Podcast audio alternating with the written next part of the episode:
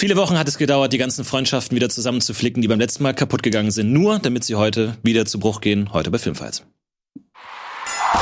Filmfights. In dieser Folge treffen aufeinander Etienne Gardet, Tino Hahn und Dennis Heinrichs. Heute in der Rolle des Judges Florentin Will. Let's get ready to rumble. Hey, schön, dass ihr mit dabei seid. Herzlich willkommen zu einer fantastischen neuen Ausgabe von Filmfights. Woo! Heute bei uns im Ring die drei vielleicht mächtigsten, besttrainierten und best vorbereitetsten Filmkämpfer, die diese Firma hergibt. Heute das allererste Mal bei uns im Ring. Ich freue mich sehr, dass er mit dabei ist. Dennis Heinrichs. Sehr, sehr umfangreiches Fachwissen, viele popkulturelle Dinge kennt er sich gut aus. Man kann sich immer mit ihm über alle Themen unterhalten. Deswegen bin ich sehr gespannt, wie du dein vielseitiges Wissen heute einsetzen kannst. Mhm. Und auch, natürlich auch mit dabei. Niemand hat so viele Argumentationstaktiken hier geprägt und so viele rhetorische Geheimwaffen geschmiedet wie er. Er ist wieder mit dabei. Tino Hahn. Hallo. Und natürlich eine absolute Legende, ein Urgestein, aber noch kein Fossil hier bei Filmfights. Etienne Gade. Hallo. Hi. Schön, dass du mit dabei bist. Aber natürlich nicht nur Kampfgeist, Leidenschaft und Siegeswille braucht man in dieser Sendung, sondern auch Faktenwissen, Sachverstand und Intelligenz. Und äh, da das in diesem äh, in dieser Ansammlung nicht so häufig zu finden ist, haben wir dafür natürlich Sachverstand anliefern lassen. Heute mit dabei als unser Fact-Checker, auch das erste Mal, Gregor. Hallo Gregor. Hey. Gregorio. Genau, ich darf heute, wenn jemand was konkret wissen möchte, nach den Fakten, äh, Fakten hier schauen. Bin aber natürlich auch für euch da draußen, für die Community da, wenn ihr was in den Chat postet oder ähm, per Twitter at the Rocket Beans, unser ähm, Twitter-Name, so, so heißt es, ne? Ad-Zeichen. Wie auch immer, könnt ihr da gleich, ähm, wenn dann die Fragen gestellt werden, gerne eure Antwort geben. Da werde ich entsprechend posten mit dem Hashtag Filmfights. Als auch, ihr könnt gerne da schauen, da ist bereits angeheftet. Wir suchen natürlich jetzt schon mal Finalfragen für später. Wenn ihr also für die Speedrunde was habt, könnt ihr jetzt schon mal eintragen. Alles mit Hashtag Filmfights. Ja, vielen Dank. Ähm, und natürlich geht es aber heute nicht nur um Faktenwissen, natürlich Filme. Es geht um Leidenschaft. Leidenschaft. Es geht um brennende Leidenschaft. Es geht darum, Räume im Kopf aufzumachen, die Fantasie spielen zu lassen. Und das könnt ihr natürlich besonders gut. Wir spielen wieder vier Runden insgesamt. Äh, danach scheidet einer von euch aus und die letzten beiden verbleibenden Finalisten gehen in die Speedrunde, wo der Gewinner dann bestimmt wird. Bei den vier Runden die ersten drei geben jeweils einen Punkt und die letzte Frage ist unsere Pitch-Frage. Die gibt zwei Punkte. Äh, wir machen es heute in kleiner abgewandelter Form, denn es wird heute auch ein Time-Limit geben. Man hat für sein Eröffnungsplädoyer eine Minute Zeit. Danach natürlich geht's in die offene Runde. Da darf aufeinander eingedroschen werden. Für den Pitch hat man zwei Minuten Zeit. Wir probieren das heute mal aus. Das ist, ja so verschiedene Denkschulen, was Filmfights angeht, äh, verschiedene Philosophien, wie man das macht. Wir probieren es heute auch so mal aus, denn wir haben ja heute den großen cineastischen Doppelpack-Abend, das Double Feature. Denn im Anschluss an Filmfights seht ihr noch Chat-Duell in der Movie-Version, wo äh, viele von euch hier auch weiterspielen werden äh, gegen ein fantastisches starkes Team, nicht wahr? Oder? Ja, ich werde ja, auch dabei. Wir sind alle dabei. Ja. Wir sind alle dabei. Ja, da kommt noch äh, Schröck dazu und Anne, glaube ich, kommt ja, auch wir noch bleiben dazu. einfach hier sitzen, das eine Set wird rausgetragen. dann einmal rübergehoben einfach. Und äh, aber ansonsten äh, bin ich gespannt, wie es heute ablaufen wird. Seid ihr seid ihr bereit? Habt ihr euch vorbereitet? Der Dennis, man hat schon gesehen, wie viele, die das erste Mal in den Ring steigen, hier direkt mit einem Ordner Aufzeichnungen dabei. Das hat ja nicht nicht immer geholfen bisher. Was hast du dir vorbereitet heute? Das sind einfach nur Stichpunkte. Tatsächlich. Mhm. Ob ich die dann brauche oder nicht, wird sich halt zeigen. Okay. Als das erste Mal bei Filmfight, weiß man nicht. Mal gucken. Ja. Manchmal ist es ja auch so, wenn man Zettel hat und man fängt an abzulesen, dann verhaspelt man sich auch gerne. Vorsicht ist besser als Nachsicht. So, das gut. stimmt. Sehr gut. Oder? Etienne, wunderbar. Kannst du Etienne ruhig schon mal ein Sternchen geben? Vorsicht. Für die Zehn, die später abgezogen werden. Ja, auf jeden Fall äh, ganz wichtig. Und ähm, ich schaue natürlich auch ähm, auf die Nachvollziehbarkeit eurer Argumente, die äh, Spezifikation eurer Argumente. Also wenn ihr einfach nur sagt, der Film ist spannend, der Film ist gut, der Film ist schlecht, der Film ist lustig, so das bringt mir nicht viel. Ich will verstehen, warum ihr diesen Film liebt, so dass ich auch Lust habe, diesen Film anzuschauen. Und äh, hier noch mal ganz kurz, weil ich diesen Punkt immer wieder in den Foren sehe: Es gab mal die Regel, dass wenn einem Argument nicht widersprochen wird, es automatisch als richtig gilt. Wir haben diese Regel mittlerweile abgeschafft. Es ist mittlerweile nicht mehr nötig, jedem Argument zu widersprechen sprechen, weil es einfach dazu geführt hat, dass die Leute sich hauptsächlich an den Argumenten der anderen abarbeiten und nicht mehr für ihren eigenen Film argumentieren. Das heißt, wenn jetzt jemand wirklich ein Argument bringt, äh, dann liegt es auch noch an mir zu bewerten, ob dieses Argument Sinn ergibt oder nicht. Und ich kann für mich so ein bisschen dagegen argumentieren. Das muss nicht unbedingt von den Spielern kommen. Konzentriere euch natürlich darauf, auch die Argumente der anderen zu entkräften, aber auch für eure eigene Antwort zu streiten. Ihr seid ja alle erfahren, ihr wisst ja, wie das läuft. Ihr habt euch ja natürlich eure äh, rhetorischen Messer gewetzt wieder für heute Abend. Ja. Ich finde, das ist eine sehr gute Entscheidung, damit man sich mehr auf seine Stärken besinnt und nicht so sehr auf die Schwächen der anderen, weil wer hat die Zeit? Gut, ich würde sagen, wir steigen direkt ein in Runde Nummer eins.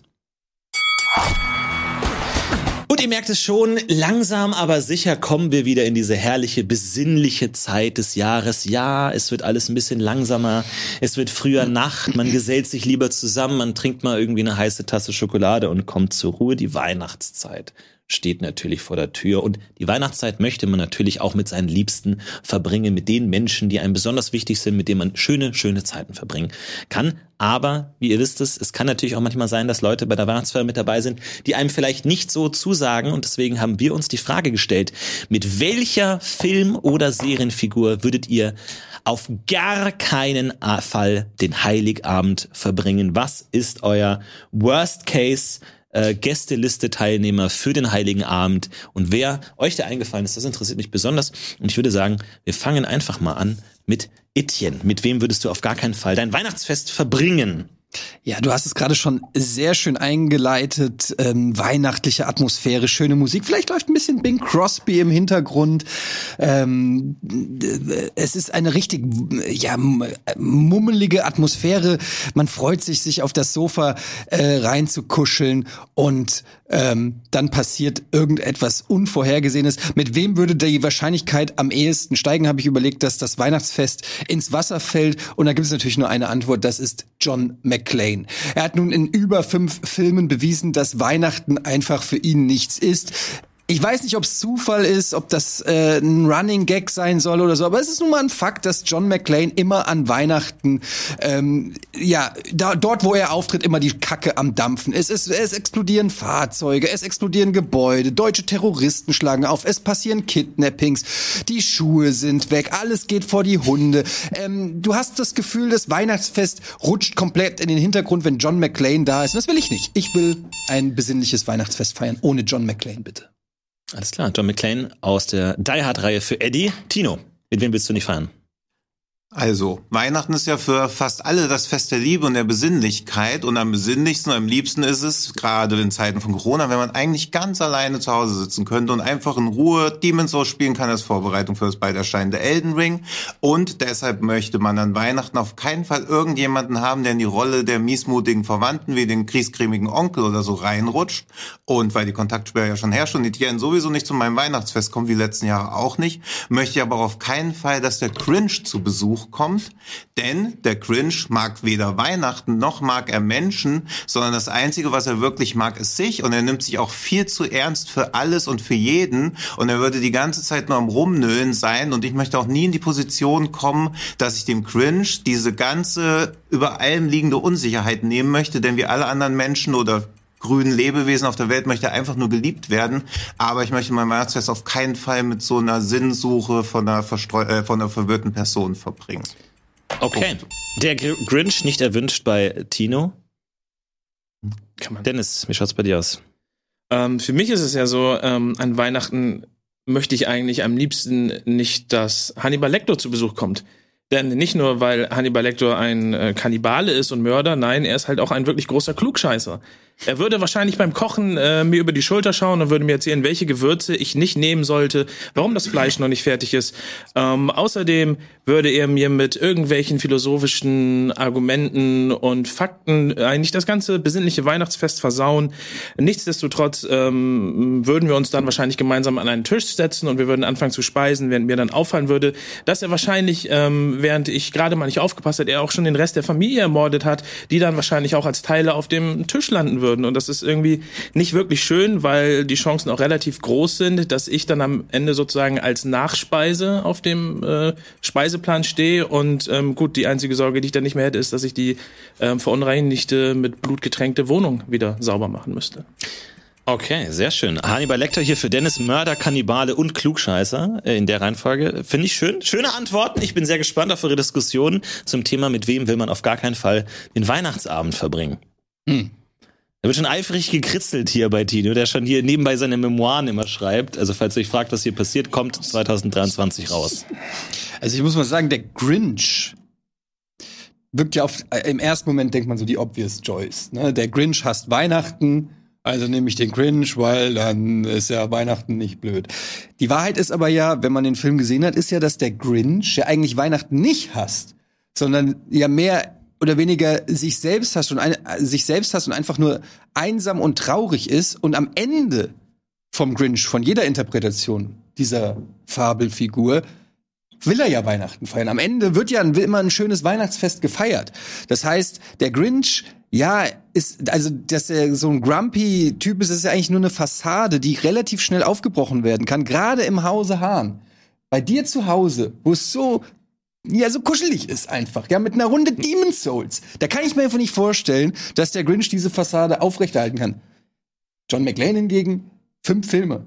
Wie viele Filme müssen erst erscheinen, damit wir wissen, dass John McClane an Weihnachten einfach die Scheiße gepachtet hat. Und mittlerweile muss man sogar davon ausgehen, dass Terroristen, Kartelle, Entführer, einfach Kriminelle der Welt ganz gezielt sich diesen Termin aussuchen. Also es ist ja nicht mehr Zufall, sondern du kannst eigentlich mit Sicherheit sein, wenn du an, an Weihnachten John McClane zu dir einlädst, gehst du einfach ein gewisses Risiko ein.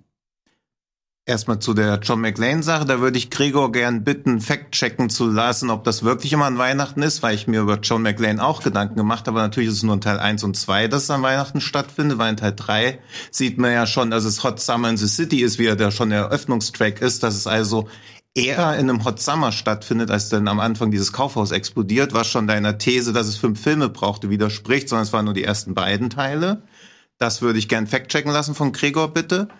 Und beim Grinch hast du natürlich recht, dass das nur eine aufgesetzte Fassade ist, aber umso nervtötender ist es doch. Es nervt noch nie mehr Leute, als bei denen man erkennt, okay, das ist alles nur aufgesetzt, aber die wollen erstmal so irgendwie erobert werden, die wollen irgendwie widerlegt werden, denen muss man irgendwie erklären, was so schön an Weihnachten ist. Aber ich will niemandem erklären, was schön an Weihnachten ist. An Weihnachten will ich meine Ruhe haben. Dann möchte ich nicht irgendeinen kaputten, zerrütteten Ego dabei helfen, die wahre Bedeutung von Weihnachten zu erkennen, weil was ist schon die wahre Bedeutung von Weihnachten? Das frage ich dich, Eddie. Ja. Ja, guck, dann weißt du nämlich auch nicht, was Weihnachten ist. Ich bin ja auch nicht hier, um deine Fragen zu beantworten. Ach so. Ich finde, ich finde. Redest wie so ein DDR-Politiker. Vor Gericht. Ich bin doch nicht. Etienne hat ja, schon, hat ja schon recht mit dem, was er über den Grinch sagt. Und das sagt ja auch am Ende wesentlich mehr über dich aus, dass du nicht bereit bist, an Weihnachten ein bisschen Nächstenliebe gelten zu lassen und Leuten zu helfen, denen es schlecht geht. Andererseits, John McClane ist jetzt auch in dem Alter, in dem er, wo er vielleicht nicht mehr so viele Terroristen anzieht. Und was sollen die in so einem stinkigen Vorort von Hamburg vielleicht irgendwo machen? Da passiert ja sowieso nicht allzu viel. Also, ich meine, gut, wenn John McClane jetzt wirklich ein bisschen Action in deine Wohnung bringt, dann, ja, dann erlebst du vielleicht auch noch mal was. Aber mit dem kann man halt auch Spaß haben. Ich meine, was, das ist doch gut für dich. Dann rast du mit ihm mal auf der, ja- auf der Gegenspur irgendwie durch Hamburg in einem Das ist nicht geklauten gut Taxi. für mich, wenn da irgendwelche Sachen Also- passieren, wenn da meine Kinder gekidnappt werden, wenn da irgendwelche Sachen explodieren. Da würde ich eher im Gegenteil sagen, Hannibal Lecter, gut, er hat vielleicht auch eine düstere Seite. Da sind wir uns sicherlich einig. Ja, wer hat aber, das nicht? Ja, Ja, aber so menschlich. ein unglaublich gebildeter Mann, belesen, intelligent. Ich kann mir fast nichts Spannenderes vorstellen, als einmal an einem Abend Hannibal Lecter gegenüber zu sitzen, all die Fragen zu stellen. Du hängst doch an seinen Lippen, trotz dass er natürlich Er hängt eher an deinen Lippen später. Vielleicht hängt er später an deinen Lippen. Das mag sein, aber, aber er ist ja jemand, der jetzt nicht einfach wahllos Leute umbringt, die ihm, äh, die ihm begegnen oder so. Da muss ja schon ein Motiv da stehen. Warum hätte er überhaupt keinen Grund, dich zu töten? Der sitzt bei dir zu Hause am Tisch, du kochst lecker für ihn, du fragst ihn, welcher sein Lieblings-Marvel-Film ist. Da will doch jeder die Antwort das- wissen das von sind- das Hannibal sind- das sind, Lecter. das sind schon zwei Gründe, warum er mich wahrscheinlich umbringen würde. Ja, aber da muss ich auch drauf eingehen, als belesener Hannibal Lecter-Fan und Experte, er mordet nicht ohne Grund. Zweitens hast du natürlich den offensichtlichen Gag stehen lassen, dass er dir deine Schwester serviert und sagt, hihi, es gibt heute dumme Gans. Das ist natürlich ein großer Fehler, dass du den Gag nicht gemacht hast. Und Hannibal Lecter tötet ja auch nur nach einem bestimmten Muster und ich glaube, er würde dich schon allein deshalb nicht töten, weil du Marvel magst und er niemanden essen würde, der schon alle Marvel-Filme gesehen hat, weil er auf Qualität bei seiner Nahrung großen Wert legt. Gut, dann bleibt aber trotzdem noch das Argument, dass dann ziemlicher Klugscheißer ist und nicht das Scheiße finde, wenn mir jemand immer irgendwie erzählt, was Kacke ist und was nicht. Da gehe ich mit und das ist ja auch mein großes Problem mit dem Cringe. Aber ich finde nach wie vor, also wenn ich jetzt mal von euren beiden mir einen aussuchen würde, würde ich definitiv Hannibal Lecter nehmen, weil ich den einfach wirklich interessant finde. N- Die Angst schwingt mit. Da gebe ich dir, da gebe ich dir recht. Die Angst würde mitschwingen, aber ich habe ihn lieber sichtbar vor mir, als dass ich nicht weiß, wo Hannibal Lecter ist und kann mit ihm sprechen. Aber das geht Aber ja an John allen McClane Tagen deines Lebens so. Ja, aber es geht ja jetzt, aber es geht ja jetzt speziell um doch aber es geht ja jetzt, es geht ja jetzt speziell um Weihnachten. An Weihnachten würde ich ihn halt gerne sehen. Wir können ja, also wir könnten dann ja auch theoretisch einen Deal machen. Ich schicke einfach Hannibal Lecter zu dir und ich nehme John McClane zu mir. Wir können ja auch Weil alle drei John zusammen Mc- Weihnachten feiern und jeder passt auf den anderen einfach aus. Wir sitzen so Rücken an Rücken. Dann kann Jeder niemand passt auf jeden auf. Ich möchte noch mal ein bisschen äh, was sagen. Du hast natürlich vollkommen recht. Es sind nicht fünf Filme, ähm, an denen, aber man Ach, aber verbindet. du hast erst versucht, mit dieser Lüge durch. Nee, ich habe eben gerade drüber nachgedacht, dass äh, ich dachte, der dritte Teil ist in Los Angeles, aber es ist in New York. Und in Los Angeles ist natürlich auch im Winter, im Sommer. Sagt, aber das es ist auch egal. Die ersten zwei Filme sind auf jeden Fall an Weihnachten und äh, man verbindet halt diese John McClane-Figur immer mit dieser Weihnachtsstimmung. Und deshalb, ja, dann, sind auch am- dann sind es nur zwei Filme. sind Ich finde trotzdem, dass 23. das, Dezember. Das möchte Argument, das Argument, am 23. Dezember. das Argument, Also dass 24. trotzdem er immer Scheiße Zeit. passiert an Weihnachten mit John McClane bleibt aber trotzdem. Ja, aber es ist der 23. Dezember, am 24. Dezember hat er ist das dein Argument gegen mich? Das ist der Ja. 23. Ja, weil am 24. Dezember hat er alles Okay. erledigt und dann sitzt ihr da erst ganz äh, zur Belohnung dafür, dass ihr Terroristen besiegt habt. Wie sieht's mit Geschenken aus? Was meint ihr, wer hat da gute Karten? Am Weihnachtsabend? Man bringt ja ein Geschenk mit, wenn man kommt zum Weihnachtsabend? Also der Grinch bringt Magic mit und hat damit die besten Karten. Ich, ich, Ah, okay, also ein gutes Der Geschenk. Grinch würde am Okay. ehesten Geschenke vernichten, macht er ja auch im Film, dass er da äh, eher bösartig ist. Hannibal Lecter würde wahrscheinlich, wie du schon vorhin gesagt hast, was würde er, irgend, irgendwas, Chianti. ja, würde dir irgendwas äh, zufüttern, wo und den vielleicht eine italienische sagen, Wurst oder so. Ja, oder danach sagen sie irgendwie ein, Verwan ein Verwandter von dir oder so. Und John McClane, glaube ich, ist auch ein unromantischer Typ. Viel geile Geschenke würde ich da auch nicht erwarten. Ja Echt. gut, John McClane wissen wir, das Einzige, was der mitbringt, ist ein riesiger Stoffbär, der irgendwo in der Limousine in der Parkgarage. Immerhin. Ja. Das ist ja Aber er zieht wenigstens die Schuhe aus, bevor er die Wohnung ans zum Beispiel weiterer Vorteil. Ja. Okay, gut. Ja, äh, vielen Dank äh, für diese Argumente, für die erste Runde, für unsere kleine heitere Weihnachtsrunde. Äh, wer hier auf keinen Fall dabei ist, es sind auf jeden Fall drei Weihnachtsfeste, äh, die auf jeden Fall ihre Probleme und Macken haben. Jetzt noch, gehen wir natürlich noch mal ganz kurz zu Gregor, der hier einmal aufgerufen wurde zum Thema äh, Die Hard Filme. Gregor, was ist dein Urteil? Also genau, die Frage wurde sich natürlich auch im Chat gestellt, wie viele der Die Hard Filme spielen an Weihnachten. Es ist nur explizit wirklich vermerkt, zumindest hier von den Infos, die ich sehen konnte, für die ersten beiden Filme Christmas Eve. Benutzt natürlich den anderen Rechner, also bringt das nicht so viel auf den hier zu schalten, aber ist in Ordnung. Ähm, Christmas Eve ist vermerkt, was Christmas Eve ist der 24.12., also der Tag vor dem ersten und zweiten Weihnachtstag. Also geht sich das noch aus. Äh, bei den anderen ist es allerdings nicht vermerkt, also kann man da nur von den ersten beiden Filmen ausgehen. Äh, genau, ich kann auch gerne noch mal kurz was nachwerfen. Die Community hat natürlich auch Sachen reingeworfen, wenn wir schon dabei sind, bevor er das Urteil macht. Ähm, die haben natürlich auch äh, teilweise John McClane genannt, bevor die Sachen noch ausgesprochen wurden. Aber wer auch nicht äh, an Weihnachten gerne da sein sollte, sind unter anderem der Joker, Clark Griswold, Gollum, SpongeBob, Leatherface, Draco Malfoy und natürlich möchte keiner Cartman haben. Gollum? Warum denn Gollum nicht? Ist Gollum so unangenehm am Tisch? Verdient eigentlich. Oder an Weihnachten, weiß nicht. Schon ein unangenehmer Typ. Ich wollte gerade sagen, nicht nur an Weihnachten. Der ist ja ein unangenehmer Typ. Ja. Ohne Ring. Was ist denn mit dem nach dem Ring passiert? Ah, der ist tot. Ähm, Spoiler. Also, ja, wir haben einige Antworten gesehen. Äh, vielen Dank dafür. Wir haben einmal von Eddie gehört. Äh, John McClane, wo er auch gesagt hat, er zieht immer auf jeden Fall die Terroranschläge und die Action mit sich an. Von seinen fünf ursprünglichen Filmen sind am Ende nur noch zwei übrig geblieben. Und es wurde auch gesagt, vielleicht ist diese Action gar nicht so schlecht. Da passiert mal was an äh, Weihnachten. Es sind auf jeden Fall coole Abenteuer, Action-Abenteuer, die da stattfinden mit John McClane. Ich glaube, so ein Terroranschlag kann da auch zu einem coolen Abenteuer werden. Ähm, von Tino kam der Grinch, der natürlich als klassischer Weihnachtshasser und Weihnachtsfeind eine naheliegende Wahl war, aber da haben die beiden Kontrahenten auch gesagt, naja, am Ende der Geschichte ist er eigentlich, hat er die frohe Botschaft, das Happy End, er wird überzeugt und ist dadurch eigentlich besonders guter Zugang zu einer Weihnachtsfeier, weil man eben gerade dieses Geschenk der Liebe, diese Botschaft des Weihnachtens gerade entschlüsseln kann mit ihm und ihn wandeln kann als Erweckungserlebnis. Von Dennis kam Hannibal Lecter, der natürlich gerade auch als Mörder und Kannibale ein Problem darstellt, wenn es gerade ums Essen geht am Weihnachtsabend. Da kann es gut sein, dass er sich entweder in der Tupperdose was Rätselhaftes mitbringt oder dann tatsächlich auch dort Hand anlegt. Da wurde natürlich auch gesagt, er bringt nicht einfach die Leute um, aber natürlich, es liegt schon ein bisschen im Raum äh, ein ähm, verurteilter, ent, entlaufener Mörder am Tisch zu haben, der auch noch Kannibale ist, aber natürlich der Sargnagel, er ist ein Klugscheißer, er ist zu schlau für einen gängigen Weihnachtsabend und ähm, von daher für mich absolut äh, die perfekte Antwort. Hannibal Lecter, mit dem ich auf gar keinen Fall den Weihnachtsabend verbringen möchte. Erster Punkt hier an Dennis. Sehr, sehr schön gemacht. Ich bin natürlich auch sehr gespannt, wie die Community abgestimmt hat. Ihr hattet ja auch die Möglichkeit, hier äh, einen Kandidaten zu wählen. Wie schaut's da aus? Haben wir da die Ergebnisse? Für die Community-Umfrage müssen wir Hannibal Lecter mit 53 Prozent hier gewinnt. Dennis souverän den ersten Punkt. Herzlichen Glückwunsch. Also da passt bitte auf. Bin auch ein bisschen traurig, dass der arme Herr Lecter ganz alleine Weihnachten. Ich, äh, ja, es ist auf jeden Fall ein guter Pick, aber ich muss nach wie vor sagen, auch bei Schweigende Lämmer, ich fand, der war immer so faszinierend. Das ist einfach, Absolut. das ist so ein faszinierender Typ. Und das meine ich wirklich ernst jetzt. Du, äh, Punkt ist vollkommen verdient. Aber wenn, wenn ich die Chance hätte, mal so einen Abend mit Hannibal Lecter, und ich könnte Mit- irgendwie, Moment, ich könnte irgendwie ähm, ihm klar machen, bring mich bitte nicht um und meine Familie. Ja. Dann fände ich das einen durchaus interessanten Abend. Aber man kann sich, Ja. die Unsicherheit wäre natürlich latent vorhanden. Ist natürlich auch die Frage, was du in einem Weihnachtsabend suchst. Ob's, ob du da die philosophischen Diskurse suchst oder einfach nur Ente und Pudding genießen Ja, willst. aber kommt ja auch nur zwei bis dreimal im Leben in den Genuss von Menschenfleisch und die Gelegenheiten sollte man sich halt nicht entgehen lassen. Ist natürlich, hätte man auch ganz andersrum argumentieren können, dass man Wen gerne, möchte man mal wenn man schon mal die Möglichkeit hat, äh, warum nicht? Gut, äh, damit der erste Punkt für äh, Dennis äh, und ich bin gespannt, wie es weitergeht in Aber ja, du hast vollkommen recht. Runde Nummer zwei. Habt ihr gut mit Eddie zerstören.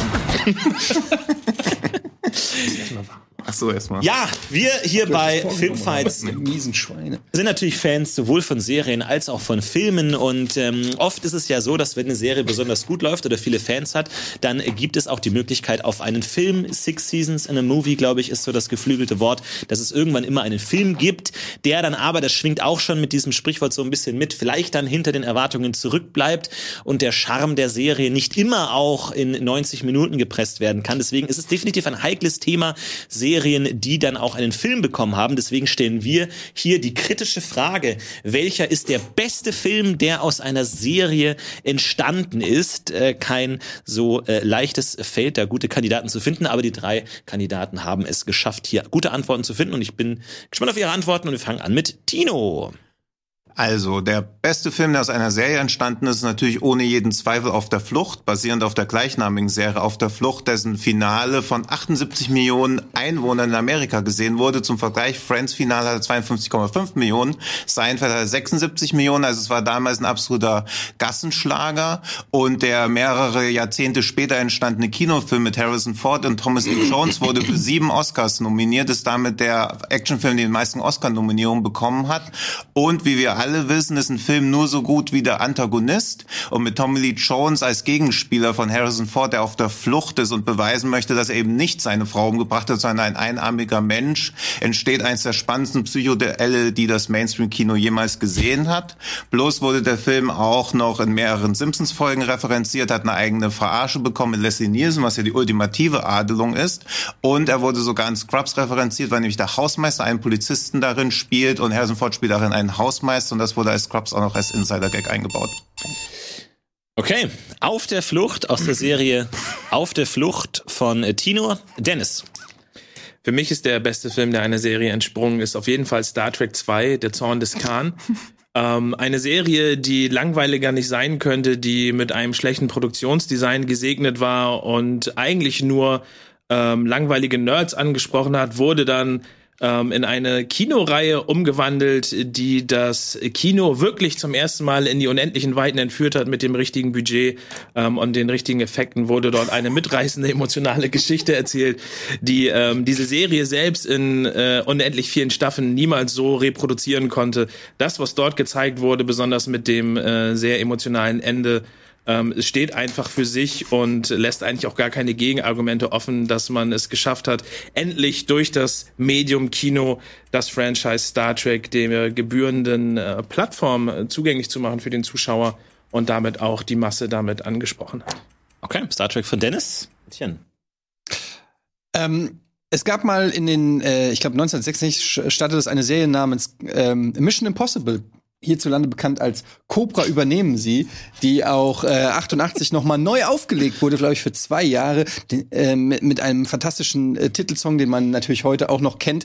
Und daraus entstanden ist tatsächlich die berühmte, der berühmte Mission Impossible Franchise mit Tom Cruise.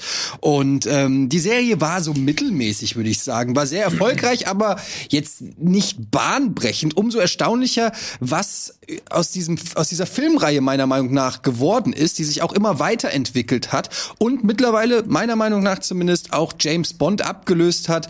Ähm, ist bessere Action, interessantere Stories und ähm, insgesamt einfach eine wahnsinnig gute Reihe geworden und hat jetzt eben mit Mission Impossible 5 ähm, es gibt fünf, ja, äh, den ja vielleicht besten Actionfilm der letzten 20 oder 10 Jahre zumindest auf die äh, Kinoleinwand gezaubert. Und das aus so einer fast schon trashigen Serie finde ich bemerkenswert. Okay, vielen Dank. Äh, Mission Impossible aus der Serie Mission Impossible, äh, die wir, glaube ich, alle gesehen haben oder die wir alle lieben und kennen. Ja, ich möchte direkt auf Tino eingehen, wenn ich darf. Äh, gerne. Ähm, nun, es ist ja nicht meine erste Folge hier bei Filmfights und ich bin es natürlich gewöhnt, dass die Leute hier mit ihren IMDB-Trivias auftrumpfen, dann ein paar Einschaltquoten droppen und glauben, dass damit der Job getan ist, weil du gerade schon so suffisant sagst, das ist halt eine Meinung. Was glaubst du, worum es hier geht? Sollen wir einfach die Fakten raussuchen, wer der erfolgreichste Film ist und dann Das erste und dann- Wort von dir war und dann- 1966. und dann sagen wir das, und dann sagen wir das hier einfach, und dann sagen wir hier einfach, was die erfolgreichste Quote ist, und dann Said. Dann erklär doch mal, warum auf der Flucht so ein toller Film ist. Ich finde den nämlich überhaupt nicht so toll. Oh, na dann.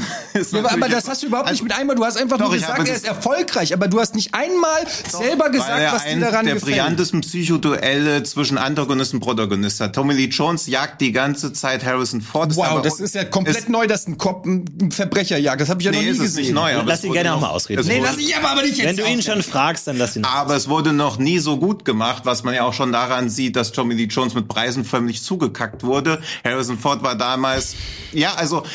Ja, aber Preise, wir können nicht einfach sagen, die Anzahl Nein, der Preise ist Du die hast, zur doch, du hast nichts Qualität. außer Statistiken, Tino. Du hast nichts außer Statistiken. Also, okay. Weil du emotionslos bist. Also. Du bist innerlich tot. Das mag ja sein, aber trotzdem kann ich mich auch noch aufregen. Das bleibt mir bis zu meinem Tod. Also, das Psychoduell besteht ja darin, zieht diese gesamte Spannung daraus, dass Tommy Lee Jones Harrison Ford unerbittlich jagt, was ja zu diesem ersten Action-Höhepunkt auf der Staumauer führt. Er dann zeitgleich aber auch immer mehr merkt, dass Harrison Ford vielleicht doch recht haben könnte mit dieser zunächst hanebüchen wirkenden Story, dass ein Einarmiger die Frau umgebracht haben soll. Und Harrison Ford sagte noch, er hat mit dem Einarmigen gerungen und der Einarmige hat ihn besiegt, was ja sehr unwahrscheinlich ist, dass man von einem Einarmigen besiegt wird. Und im weiteren Verlauf der Handlung wird sich halt Tommy Lee Jones immer unsicher, hat aber diesen harten Weg einmal eingeschlagen, dass ihn unbedingt zur Strecke bringen möchte und kann natürlich auch für sich nicht mehr eingestehen, dass er sich vielleicht geirrt hat und muss sich dann immer weiter entscheiden, bleibe ich weiter bei meiner Haltung Okay, oder Äh, ganz kurz die Frage, dieses, äh, dieser, dieser Antagonismus, ähm, sehen wir den denn auch schon in der Serie? Also ist das aus der Serie entsprungen? Den sieht man in der Serie noch nicht gar so stark. Da ist natürlich dieser Einarmige der größere Antagonist, weil die Handlung da auch viel mehr auf diese Moment. Suche. In der Serie ist der Einarmige der Antagonist? Der Einarmige ist der, der immer gesucht wird. Es gibt auch diesen Cop, gegen den er ankämpft, aber die Serie zieht halt viel mehr Spannung daraus aus dieser Suche und nicht aus dieser Verfolgungsjagd. Mhm. Und was findest du, also wie ist es gelungen, den Reiz der Serie gut in den Film zu Es ist übertragen? komprimiert worden. Also du hast quasi das Beste weggelassen. Du hast ja, Drama ist ja quasi das Leben ohne die langweiligen Stellen. Und genau das wurde bei der Serie auch gemacht. Es wurden halt einfach nur die Höhepunkte genommen. Du kriegst diesen Konflikt, da du als Zuschauer schon weißt, dass er unschuldig ist, er es aber nicht beweisen kann, leidest du mit der Hauptfigur mit. Gleichzeitig kannst du auch den Polizisten verstehen, weil er der Meinung er ist böse. Du hast halt Verständnis für alle Figuren in diesem Film und hast noch diese Entwicklung, dass du auch nicht weißt, wer der Einarmige ist, ob sie ihn überhaupt erwischen werden.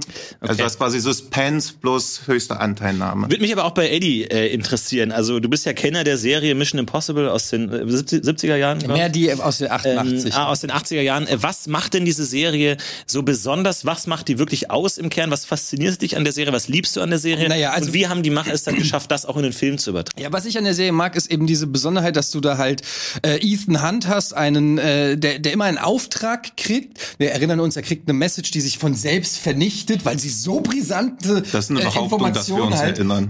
Das ist äh, so eine brisante äh, Informationen enthält, die dann eben äh, vernichtet werden müssen auf äh, verrückte Art und Weise. Übrigens aufgegriffen von Inspector Gadget, aber das ist ein anderes Thema. Und ähm, ja, dann eben immer durch Gadgets, durch verschiedene, also so ein bisschen auch James Bond Anleihen. Ne? Er kriegt immer irgendwelche geilen Gerätschaften. Er hat aber im Gegensatz zu James Bond eben auch ein ganzes Team, das ihn supportet.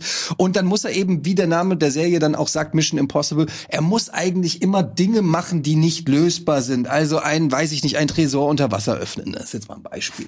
Ja. Wieso ist das unmöglich? Das ist unmöglich, weil der Tresor im Marianengraben äh, Okay. runtergerutscht Okay. ist. Da und ich- äh, Fakt checken bitte, gell? Ja. Ähm, und äh, ja, also die Faszination dieser Serie ist natürlich, dass es immer um diese unmöglichen Szenen gibt und das bietet sich natürlich an, das auf die große Leinwand zu übersetzen und ähm, das haben sie finde ich ganz fantastisch gemacht. Sie haben einerseits ge geschafft, dieses Team zu äh, neu zu besetzen und äh, dem Team äh, mit mit Wing Rames zum Beispiel oder Simon Peck neue Gesichter zu geben. Was denn? super. Du hast mich doch die Frage gestellt. Ich find's ja super, ich bin begeistert. Und ähm, ja, und dann mit Tom Cruise natürlich auch eine super, äh, einen Superhelden quasi, also einen echten Superhelden, der Ja. dann im Film auch einen Superhelden spielt, ähm, draufzusetzen. Und sie haben es eben geschafft, diese unmöglichen Dinge eben, also die, die, die, diese Filme, die Mission Impossible, Filme, die sind so kreativ, was die sich da mal einfassen. Kennst du den vierten Teil mit dem Greenscreen, wo sie die Ja, ja, ja, ja. Möglichst schnell Du, essen die, die, Ja. die Filme sind super. Ich habe nur ein bisschen das Gefühl, dass du vielleicht eine gute Filmreihe genommen hast und einfach geguckt Ja. hast, ob da eine Serie dahinter ist, ohne die Serie gesehen zu haben oder zu kennen. Und du willst Das- mir sagen, er hat auf der Flucht geguckt. Nee, ich glaube, dass bei ihm Flucht. exakt dasselbe passiert. Ah, Kann es sein, dass ihr beiden euch einfach irgendwie gute Filme genommen habt, Nee, die auf Serien Kann es sein, dass die ihr nicht die gesehen habt? Nee. Kann es sein, dass wir einfach die Frage ge- beantwortet haben? Da stand nicht, welche, welcher Film, der auf einer Serie besteht, welche Serie davon hast du möglichst viel geguckt? Hast du die Serie Mission Impossible gesehen, Eddie? Ja oder die nein? 88er Serie, ja. Wie viele Folgen? Weiß ich nicht mehr. alle 67, sag Das weiß ich. Okay, äh, Dennis, Also ich wir, möchte, wir, wir, wir, wir kommen mal zu dir. Wir kommen mal zu dir. Das. Bewertungskriterium. Wir kommen mal zu dir. Du hast Star Trek gewählt, eine Serie, die wahrscheinlich viele Leute kennen und lieben für ihre Tiefe, für ihre Charaktere. Wie haben, haben die äh, Macher von dem Film es geschafft, die Essenz der Serie äh, einzufangen in dem Es Film? geht nicht mal so sehr, weil die, ich glaube, die Frage wird auch ein bisschen falsch interpretiert. Es geht gar nicht darum, ob der Film irgendwie eine gute Serie inter Mhm. gut interpretiert hat, sondern es geht darum, der beste Film, der aus einer Serie entstanden ist, dafür muss die Serie nicht gut sein. Mein Argument ist. Aber der Film. Dass, genau, der Film, richtig. Der Film muss gut sein. Aber eben wurden ja auch Fragen gestellt. Du hast den Zorn des Khan genommen. ja, Hast du ihn mal angeguckt? der ist besser als der erste auf jeden ja, Fall. aber die Figuren stammen doch aus der Serie. Die- Das kann doch nicht die Richtig, aber Serie. des, deswegen, ne? ja, ja, okay, erzähl erst Lass ihn mal. noch mal aussehen. Ungern, aber mach mal.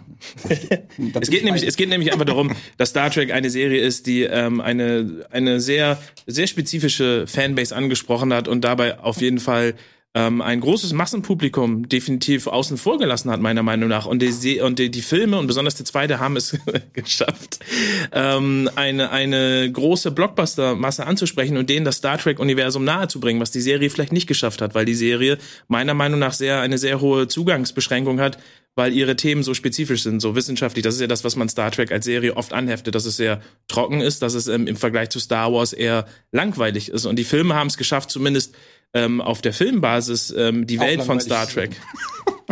Das ist natürlich Geschmackssache. Das ist also Langweil auf zwei Stunden gestreckt. Und wie, wie, Gregor, wie, wie, Gregor, du, äh, Gregor, ich möchte gerne dich als Fact-Checker dazu holen, ob die Filme wirklich ähm, so langweilig und wie haben sie das geschafft, das Massenpublikum zu erreichen?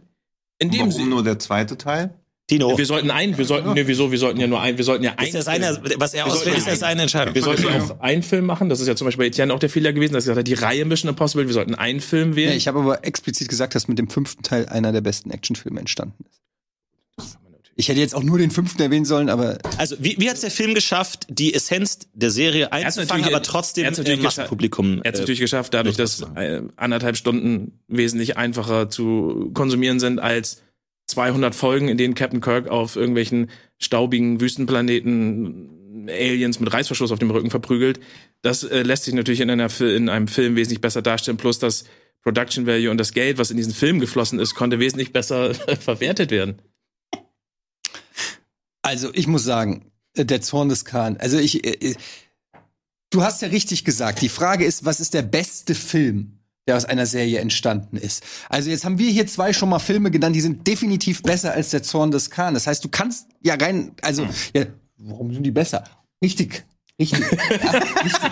Aber weil. Ja, man muss jetzt aber schon sagen, die, die Frage impliziert natürlich auch, und da möchte ich jetzt äh, deiner, deiner zu pingeligen Auffassung immer widersprechen, Ich hab ihm nur- dass natürlich aus der Frage entsteht, dass es Filme sind, sein müssen, die in irgendeiner Weise auf der Serie aufbauen und die die Essenz sozusagen weitertragen. Genau. Jetzt einfach zu, zu sagen, was ist ein geiler Film, der zufällig in den 70ern auch mal eine Serie war, wie du es gemacht hast, das reicht dann halt nicht. Das hab dann ich aber, aber okay, also da steht welcher, das ist der beste Film, der aus einer Serie entstanden Ja, aber du ist. hast ja es gab eine. Serie, es gab Gab eine, schon Filme davor. Ja, also es ist ja ein Franchise, also es ist ja ja, quasi das ist ein ganzes Grundidee. aber das, da, dadurch, dass es ein Franchise ist, das ent, also Moment mal, jetzt Leute. das ist aber auch das Da- aber Problem jetzt bei Star doch Trek, es sind halt einfach Franchises. Ja, aber Also du kannst du ja nicht- sagen, nur weil noch ein Film genommen. Ja, entsteht, aber- es, dein ist doch auch ein Franchise, gibt auch einen es zweiten Teil. Ja, aber auch nur aus kommerziellen Beweggründen wurde ein zweiter Teil Hä, was ist da ich der Unterschied jetzt? Da ich den ersten Teil genommen habe, also kannst du nicht den fünften Teil von dem Franchise nehmen, dann sagen, der basiert auf einer Serie, sie hatten vier Teile Zeit, das zu perfektionieren und dann ist Welches ist der super. beste Film, der aus einer Serie entstanden Ist? ich wir müssen erst mal klären. 5. Ja, aber das ist der erst mal beste klären. fünfte Teil. Also, ist schon wieder so aber, bescheuert. Aber das, das ist deine Antwort. Deine Antwort ist Mission Impossible 5. Nein, diese Diskreditierung, da haben wir schon tausendmal drüber geredet, die, die, die Diskreditierung von quasi, dass die Antwort komplett ungültig ist, das nervt mich hier in dieser Sendung. Nee, nee, darum Das ist, geht's doch gar Geh doch nicht. auf die Argumente ein, aber hör doch auf zu sagen, Mission Impossible ist kein Film,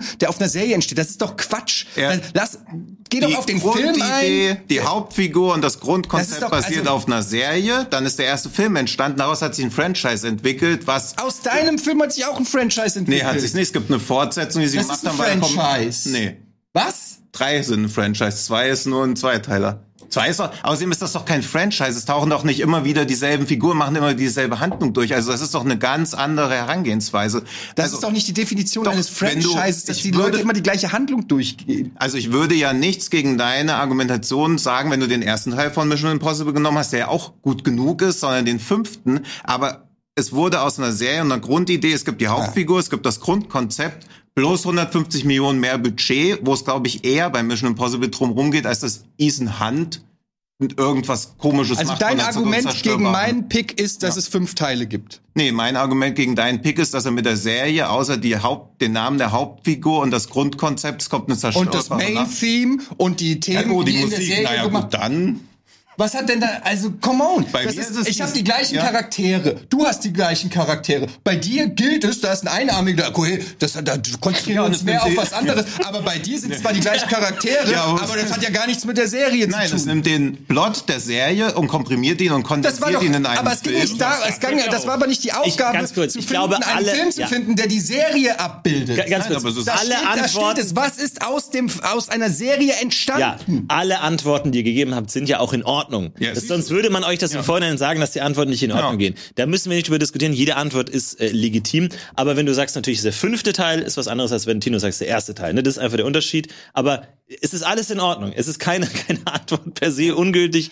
Es ist alles in Er hat einen Ordnung. Film genannt, aus dem sind 27 Kinofilme entstanden. ja, ich finde, das finde Ja, ich dann auch- Er hat Aber- auch mehrere aber das ist Teile. immer- aber ich bin der Nein, Einzige, bei dem es das Problem ist, dass es mehrere Teile gibt. das sagt doch niemand, oder was? Nur weil er das sagt, ist das doch nicht automatisch so in Ja, Stein aber du hast jetzt auch nochmal unterstrichen. Jeder von uns hat hier Filme genannt, von denen es mehr als einen Ja, das ist ja auch in Ordnung. Können wir das jetzt mal als Das Argument ja stecken Ordnung. lassen? Ja. Und uns auf die Inhalte Aber es ist ja? Tinos Argument und nicht meins. Du kannst dir sagen, dass dein Aber Argument. du hast dir doch zugestimmt. Nein, habe ich nicht. Es ging einfach nur um den Unterschied, dass er den ersten hat und den fünften. Das ist ja sein Argument. aber ich möchte auf dieses Argument mal aufbauen. Nein, Tino, im Ernst, tu es nicht. Nein, Lass aber es. mein, Es also, ich, ihr habt schon recht, dass mein Film auch noch eine Fortsetzung hervorgebracht hat, aber der erste Teil kann nichts dafür, dass es eine Fortsetzung Okay. gibt, während ihr euch beide auf Franchises gestürzt habt, die viel mehr Möglichkeiten haben, da was rauszuziehen. Okay, Und wir beenden das hier an der Stelle. Es tut mir leid, aber wir beenden das. Äh, auch hier nochmal, es ist wirklich äh, Immer es, das Gleiche. Es, es, es, geht, es geht darum zu argumentieren, warum eure Antworten besonders äh, gut sind, was euch daran fasziniert, Ja. warum ihr die besonders gerne schaut, warum ihr sagt. Und was jetzt genau ein Franchise ist, ist völlig egal. Und alle Antworten sind da legitim. Also äh, da muss ich Eddie auch echt äh, äh, zustimmen, da immer in diese Kleinigkeiten Diskussion zu erfallen, bringt einen nicht weiter. Ähm, ja, schwierige Frage auf jeden Fall. Ich würde sagen, zur kurzen Abkühlung tauchen wir mal in den Faktenpool von Gregor. Genau, also viel Holz. Äh, Ich habe mir einiges äh, notiert hier. Ich glaube, das Hauptsächliche, was eventuell, ich weiß nicht, ob das einen großen Einfluss hat oder nicht, Fan aber der Welt, da kann ich mir schon vorstellen, was er sich notiert hat. Lass ihn doch erstmal. Er ist heute neutral unterwegs, lass ihn noch mal antworten. Ist Nein, es wurde über Ethan Hunt gesprochen. Ethan Hunt ist natürlich nicht in irgendeiner der alten Serien aufgetaucht, sondern Ethan Hunt ist eine Figur, die speziell für die Filmserie erfunden wurde. Der Hauptcharakter der Was ist der Originalserie. erfunden? Der, Haupt, der Hauptcharakter der Originalserie Cobra übernehmen sie in Deutschland war ähm, Jim Phelps, der Charakter gespielt von Peter Graves und dann John Voight im ersten Mission Impossible Film. Also Ethan Hunt ist gar nicht vorgekommen, sondern wurde extra für äh, Argumentiert Tom jetzt der Cruise geschaffen. Faktenchecker? Nein, er checkt die Fakten, er ist neutral. Das ist das, was ich mir notiert habe. Der Chat ist sehr pro Ede, Cool. muss ich aber sagen. Äh, ja, ansonsten ein paar Kleinigkeiten hier. Also gecheckt, ob es den Einarmigen in der Serie gab? Äh, ja, den gibt's. Der Ein- Einnahmige ist in der Serie auf jeden Fall, wie auch im Film, natürlich anders verteilt. Ich weiß nicht, ob Tino gesagt hatte, dass ähm, äh, Richard Kimball ein Hausmeister ist. Vielleicht habe ich das auch falsch gehört. Nee, er versteckt, er tarnt sich als Er Hausmeister tarnt im sich als. Hausmeister, genau, weil eigentlich ist er Der ist natürlich ein Arzt. Logo, Dr. Kimball. Und äh, ich äh, bin natürlich Faktenchecker. Ich muss trotzdem emphatisch äh, widersprechen, dass Star Trek eine trockene Serie ist und dann ist durch die Filme gut. Gut, okay, gut. Die, die Trockenheit der Serie wurde hier in Frage gestellt. Wunderbar. Okay. Ja, schwierige Runde, sehr, sehr emotional auf jeden Fall. Das äh, habe ich mir schon gedacht. Und ähm, ja, hier wurde natürlich wieder auf ganz unterschiedliche Arten diese Frage interpretiert. Darum geht's ja auch so ein bisschen. Aber die Idee ist natürlich nicht einfach nur zu sagen, der Film ist gut, weil der Film gut ist und der Film ist gut, sondern es geht natürlich bei der Frage auch so ein bisschen darum, warum ist der Film in Anbetracht der Serie gut? Was ist daran interessant? Auch wenn die Frage so formuliert war, was ist der beste Film, Komma der, muss man natürlich auch das beachten, was hinter dem Komma steht, äh, um die Frage richtig zu beantworten. Äh, ja, bei Tino äh, haben wir auf jeden Fall viele Zahlen gehört, viele Einspielergebnisse, viele Preise und viele Referenzen und all das ist toll. Aber das macht auch noch keinen guten Film aus. Da hat Eddie natürlich völlig recht, dass man da nicht einfach noch nach den verliehenen Preisen und den Einspielergebnissen gehen kann. Ansonsten äh, war die Verbindung ähm, äh, vergleichsweise dünn und äh, was das angeht, ich habe auch nicht ganz verstanden, wie diese Serie genau au aussieht, dass es da immer darum ging. Ich glaube, bei Eddie und Tino war es relativ ähnlich tatsächlich zu sagen, dass ihr hattet beide relativ actionlastige Serien, wo dann sozusagen ein Fall aufgebläht wurde für einen Film, der besonders groß war und sozusagen das, was in den Serien immer seriell in einer Folge passiert, sehen wir dann auch noch mal in, im Film. Ihr habt beide recht ähm, ja dramatische Krimi-Action-Serien genommen, die dann zu den Filmen geworden sind äh, und ähm, ja auch äh, beide Serien aus den 70er, 80ern, glaub, die wir einfach nicht gut kennen, die wir nicht gesehen haben. Deswegen mussten wir es so ein bisschen aus Hörensagen beziehen, was ihr dazu sagt. Ähm, und ja, auf jeden Fall sehr schwierig. Es, es wurde sehr hitzig, dieses ganze Franchise-Ding. Das ist mir alles egal, ob danach drei Teile oder fünf Teile sind. Das ist mir alles egal. Bei Dennis, du hattest mit Star Trek ähm, auf jeden Fall ein, äh, ein Problem angesprochen, dass die Serie auf jeden Fall Qualitäten hat, die einem Massenpublikum aber verborgen äh, bleiben können und der Film sozusagen als neues Medium hier die Möglichkeit ergriffen hat, das Ganze in eine dramaturgisch ein bisschen geradlinigere, vielleicht actionreichere Variante zu ziehen. Und ich finde ehrlich gesagt nach meiner Auffassung der Frage, und da kann natürlich hinter den Kulissen weiter diskutiert werden, finde ich, hast du es am klarsten gemacht zu sagen, wie aus einer Serie die Qualitäten der Serie aufgenommen wurden für einen guten Film, wo die Verbindung stimmt, wo der Film an sich auch gut ist. Das hast du mir auf jeden Fall gut dargestellt und deswegen kriegt den Punkt hier Dennis. Und jetzt lasse ich mich gerne hier zerfleischen von euch beiden. davon, weil du mich Lieber mit irgendeiner Scheiße angeht. Greif ihn Etienne. doch an. Der ist führt mit zwei Punkten. Du hast das Format nicht begriffen. Es tut mir Kannst leid. auch noch schön danken. Der, kon der konnte einen kompletten Monolog führen und keiner geht drauf ein, weil ich mich hier gegen die Attacken von Dino Ja, du, du wehren musst muss. aber auch deine Kraft, hast- du musst aber deine Kraft gut einschätzen, weil wenn, wenn das Argument von Tino unsinnig ist, musst du da nicht zehn Minuten gegen Der, der ist mir anbrüllen. zehnmal ins Wort gefallen. Ja, aber Musst du musst ja da gar nicht gegen anbrüllen. Wenn das Argument das- nicht so super ist, kannst du auch sagen, ja, das interessiert Ja, mich nicht, weil darum nicht geht's super. nicht bei der Der Antwort. Klügere gibt doch nach. Ey. Gut. Und dann schauen wir mal ganz kurz in die Community, was, welche Antwort ihr hier gewählt habt äh, zu dieser hitzigen Oh, Frage. wie man die, die Zornfalte sieht. Also, ich bin sehr gespannt. Hey, Star Trek wieder hier. Hier, Star Trek, Mission Impossible Ja. oder auf Ah, der Flucht. hier, ist, ja, hier haben wir Mission Ah, Impossible mit Mission 48,2 Ja, es ist Prozent für ja. Etienne Gade. Äh, sehr schön. Und ähm, ja, ich würde sagen, nach dieser sehr hitzigen, diesen zwei hitzigen ersten äh, zwei sogar Runden, auf dem letzten Platz. Lol. in denen äh, Dennis mit zwei Punkten nach vorne äh, gerauscht ist, aber natürlich noch nicht viel entschieden ist, denn wir haben noch eine Runde vor uns und auch noch die zwei Punkte ähm, Pitchfrage, die noch alles entscheiden kann. Deswegen gehen wir jetzt mal ganz kurz in eine Werbung, um uns ein kleines bisschen abzukühlen. Davor gebe ich euch schon mal die dritte Frage mit, dann könnt ihr schon mal ein bisschen diskutieren und überlegen in der Werbung. Und die dritte Frage wird nach der Werbung lauten, welcher Film hat die Popkultur am meisten geprägt? Den hol ich. Sehr, sehr spannende Frage, sehr, sehr kontrovers. Ich glaube, da wird es wieder viele Grundsatzdiskussionen geben, gleich nach der Werbung. Bis gleich. Filmfights. Uh, herzlich willkommen zurück zu Filmfights, wo der eigentliche Kampf in der Werbepause hier äh, stattfindet. Schön, dass ihr wieder mit dabei seid. Herzlich willkommen. Äh, es steht Eine momentan Schelle, na und? 2 zu 0 zu 0. Es steht momentan 2 zu 0 für 0 zu 0 für Dennis, der heute als äh, erster Kandidat das erste Mal dabei ist und eine Ja, fantastische Leistung abliefert. Bin sehr, sehr äh, stolz und äh, wir starten auch direkt äh, gleich in Runde Nummer drei. Dafür gucken wir aber noch mal ganz kurz zu Gregor, unserem Fact-Checker, denn äh, wir müssen auch nachholen, welche Antworten aus der Community kamen zu Frage Nummer zwei der Serie zur Filmfrage. Genau, die Community hat auch äh, sehr bunt durcheinander geantwortet, inklusive natürlich auch der genannten Sachen. Ähm, hier waren unter anderem mit dabei noch die nackte Kanone, war ja ursprünglich eine Serie, auch wenn es nur sechs Teile waren. Simpsons der Film. Wir haben Serenity, basierend auf Firefly der Serie. Jackass the Movie. Stromberg der Film. Akte X der Film. Oder auch South Park. Ja. Ich finde bei Simpsons Ja. und South Park, das sind für mich halt einfach lange Episoden. Also South, äh, South Park habe ich auch überlegt, weil ich den Film auch sehr mag, ist ja auch Musical. Hab ich damals im Kino gesehen, mochte ich sehr, aber ist halt irgendwie einfach eine ne lange Folge. So, da finde ich irgendwie die diese Trans. Das ist jetzt nicht, oh, wir haben eine Serie, kann man daraus einen Film machen? So. Ist auch der Qualitätssprung nicht so krass Und auch wie Stromberg ist auch so- Aber, aber gerade Stromberg hat für mich gar nicht funktioniert, weil Stromberg lebt, ja, lebt ja vom Alltag, von den normalen, den langweiligen Situationen. Und für den Film gehst du da jetzt auf eine riesige Reise, wo krasse Sachen passieren und ein Bus irgendwo in ein Haus fährt und so. Das ist halt nicht mehr Stromberg so. Also da, Aber Dings Police Squad finde ich, kann man Ja, auch das nehmen. ist gut. Ne, ähm, Ich hätte, ich hätte gern gesehen, wie jemand. Jackass verkauft. Ja, ich hatte das, ich ich das gar auf, keine- ich hatte, ich ja. hatte das auf der Liste, aber das habe ich mir. aber da hätte ich sofort gesagt, Jackass sind immer kleine Clips Ja. und dann sind es halt zwei Stunden kleine Clips. ja, Also ist genau das Problem wie beim Simpsons-Film eigentlich auch. ist einfach eine Verlängerung von, von exakt dem, was es doch in der Serie ist, oder? Hat halt auch keine, oder nur so eine Minimalhandlung. Na gut, Ja. das wäre jetzt mein Argument dann gewesen. Aber Gut, wir starten in Runde Nummer drei. Punkt. Ähm, ihr habt die Frage gerade schon gehört und jetzt offiziell Runde Nummer drei.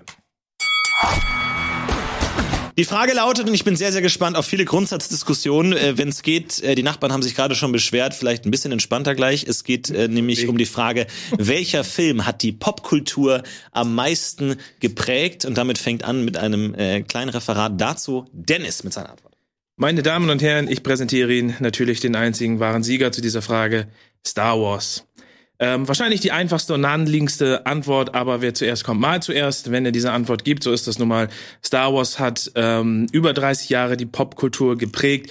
Nicht nur, dass sie einen der ikonischsten Bösewichte hervorgebracht hat. Heutzutage sind die Namen wie Luke Skywalker, Han Solo oder Chewbacca auch schon der jungen Generation wieder bekannt. Und ähm, kaum ein Film wird oder kein kein Franchise wird so oft referenziert wie Star Wars in äh, jedem zweiten äh, Kinofilm, der in irgendeiner Art und Weise sich äh, mit popkulturellen Themen beschäftigt, wird Star Wars referenziert. Lichtschwerter sind mittlerweile ein normaler Gebrauchsgegenstand in jedem Haushalt. Außerdem ähm, braucht man natürlich nicht davon äh, reden, dass Merchandise, Videospiele, Festivals, Cosplayer, die gesamte Gesellschaft mittlerweile durchziehen. Star Wars ist definitiv in der Mitte der Gesellschaft nicht nur angekommen, sondern verankert und ähm, es gibt vermutlich kaum jemand auf der Welt, der Star Wars nicht kennt. Okay, mit Dennis Star Wars, ja, war zwar eine zu erwartende Antwort äh, und sie wurde auch gegeben, aber jetzt bin ich vor allem gespannt, was jetzt hier noch als Alternativen dazu kommen äh, mit Eddie. Ähm, ja, ich habe mich ähm, nicht für Star Wars entschieden, sondern meiner Meinung nach für den Film, der ähm, ja Popkultur auf eine andere Art und Weise als Star Wars, glaube ich, ähm, influenzt hat, influenzt hat, beeinflusst hat. Und zwar ist das der Pate. Warum der Pate? Nun, zum einen hat er äh, Kinogeschichte, ge- Kinogeschichte geschrieben, gilt als einer der oder der beste Film aller Zeiten. Er hat das Blockbuster-Kino durch die Art und Weise, wie er released wurde, in der zweiten Woche äh, Deutsch, äh, deutschlandweit, ähm, amerikaweit released, was damals äh, total ungewöhnlich war und auch äh, Blockbuster-Kino wie Jaws dann ermöglicht hat. Also hat Einfluss auf das auf die Kinowelt, wie wir sie heute kennen, äh, genommen. Er hat unglaublich viele Zitate. Wir erinnern uns an ähm, den abgeschnittenen Pferdekopf. Ich mache mal ein Angebot, das er nicht ablehnen kann. Das vielleicht das berühmte, berühmteste Filmzitat ist, den es überhaupt gibt. Er hat ähm, die italienische Kultur neu definiert im äh, Kino. Er hat äh, Mafia-Filme, Actionfilme und Thriller neu definiert, die alle mehr oder weniger ihre Wurzeln im Paten haben und deshalb ja, nicht so viele Laserschwerter, aber auf eine mehr subversive Art, glaube ich, die Popkultur unterwandert hat, als es Star Wars getan hat. Interessante Wahl. Äh, der Pate von Eddie, Tino. Meine Wahl ist in eine ähnliche Richtung gefallen, denn ähnlich wie Eddie habe ich mir auch darüber Gedanken gemacht, welche Filme etwas mehr subversiv und damit wesentlich umwälzender beeinflusst haben. Deswegen ist meine Wahl auf Pipe Fiction gefallen, denn ich habe mir darüber Gedanken gemacht, wie Popkultur beeinflusst werden kann durch was. Und das ist entweder durch die Stories, die erzählt werden oder wie Stories erzählt werden. Und Pulp Fiction war einer der ersten Blockbuster-Filme, beziehungsweise einer der ersten Filme, die ein Massenpublikum erreicht haben, der eben nicht mehr chronologisch eine Geschichte erzählt hat, sondern fragmentarisch, der in der Zeit zurückgesprungen ist, der in der Zeit nach vorne gesprungen ist, dann auch keine klaren Helden hatte, sondern alle sind Gangster, haben mehr oder weniger negative Eigenschaften, werden aber trotzdem als Identifikationsfiguren wahrgenommen und dadurch hat Pulp Fiction es geschafft, eine ganze Art von Filmemachern und Filme, äh, von Filmemachern Filmemachern und Leuten, die sich mit Kunst beschäftigen, nachhaltig zu prägen, während er gleichzeitig auch noch sich selbst mit vielen Zitaten selbst unsterblich gemacht hat. Und zum Beispiel auch sowas, wenn jemand diese Bewegung macht, weiß man auch sofort, dass Pulp Fiction gemeint ist. Und er hat selber noch einzigartige Zitate in die Popkultur eingebracht. Okay, drei unterschiedliche Antworten. Ich bin sehr gespannt auf die Runde. Viel Spaß. Ich finde, Dankeschön. Ich finde tatsächlich, dass ihr beide sehr gute, ähm, sehr gute Wahl getroffen habt. Allerdings bin ich der Meinung, dass Star Wars eure beiden Filme in jeder Kategorie, die ihr genannt habt, aussticht. Ähm, zum einen Pulp Fiction würde ich dir auch absolut recht geben, dass bestimmte ikonische Momente ähm, sehr oft referenziert werden, aber auch, dass eben das Einbinden von Popmusik in Filme danach definitiv ange äh, dass die Nutzung davon angestiegen ist ähm, heute zum Beispiel wieder einen Film gesehen, der auf die Uhr ähm, von Pulp Fiction ähm, Einfluss mhm. genommen hat. Ähm, nichtsdestotrotz ist Pulp Fiction, glaube ich, eher in der Art und Weise, wie er die Popkultur geprägt hat, eher noch in einem kleinen Rahmen ver verblieben, im Gegensatz zu Star Wars. Natürlich Star Wars dort die absolute Vorreiterrolle, weil es sich durch verschiedene Gesellschaftsschichten zieht und auch durch nicht nur nicht nur Kino oder Musik, sondern eben auch ähm, in, in andere in andere Produktionsgeschichten. Also klar, Merchandise wird viel Geld mitgemacht. Es gibt Musicals, es gibt Opern, die ähm, Star Wars sozusagen referenzieren. Das heißt, ähm, verschiedene Popkultur-Sparten werden mit Star Wars durchseucht, während Pulp Fiction sich vermutlich nur auf Musik, Film und Tanz bezieht. Beim, mhm. äh, beim Paten ähm, würde ich es würd eh nicht verargumentieren. Ich glaube, dass dort sehr viele ähm, Zitate auf jeden Fall bis heute Bestand haben. Aber ich würde zum Beispiel dagegen halten, dass ein Angebot, was man nicht abschließen kann, definitiv nicht so ähm, was? Ein Angebot, das man nicht ablehnen kann. Ein ablehnen kann. Äh, das hast du mit Clark verwechselt. Ja.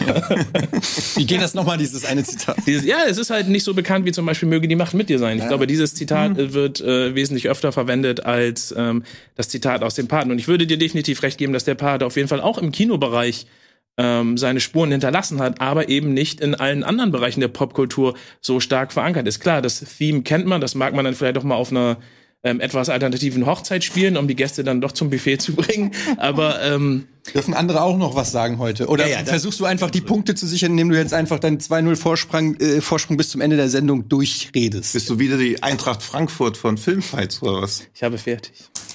Also, ich, ähm, wir können wir, wir können dieses Thema beenden. Hier wurde eine Frage gestellt, die sich äh, fast objektiv äh, beantworten lässt, was es unglaublich schwer macht, dagegen zu argumentieren. Denn natürlich ist popkulturell ähm, Star Wars am erfolgreichsten.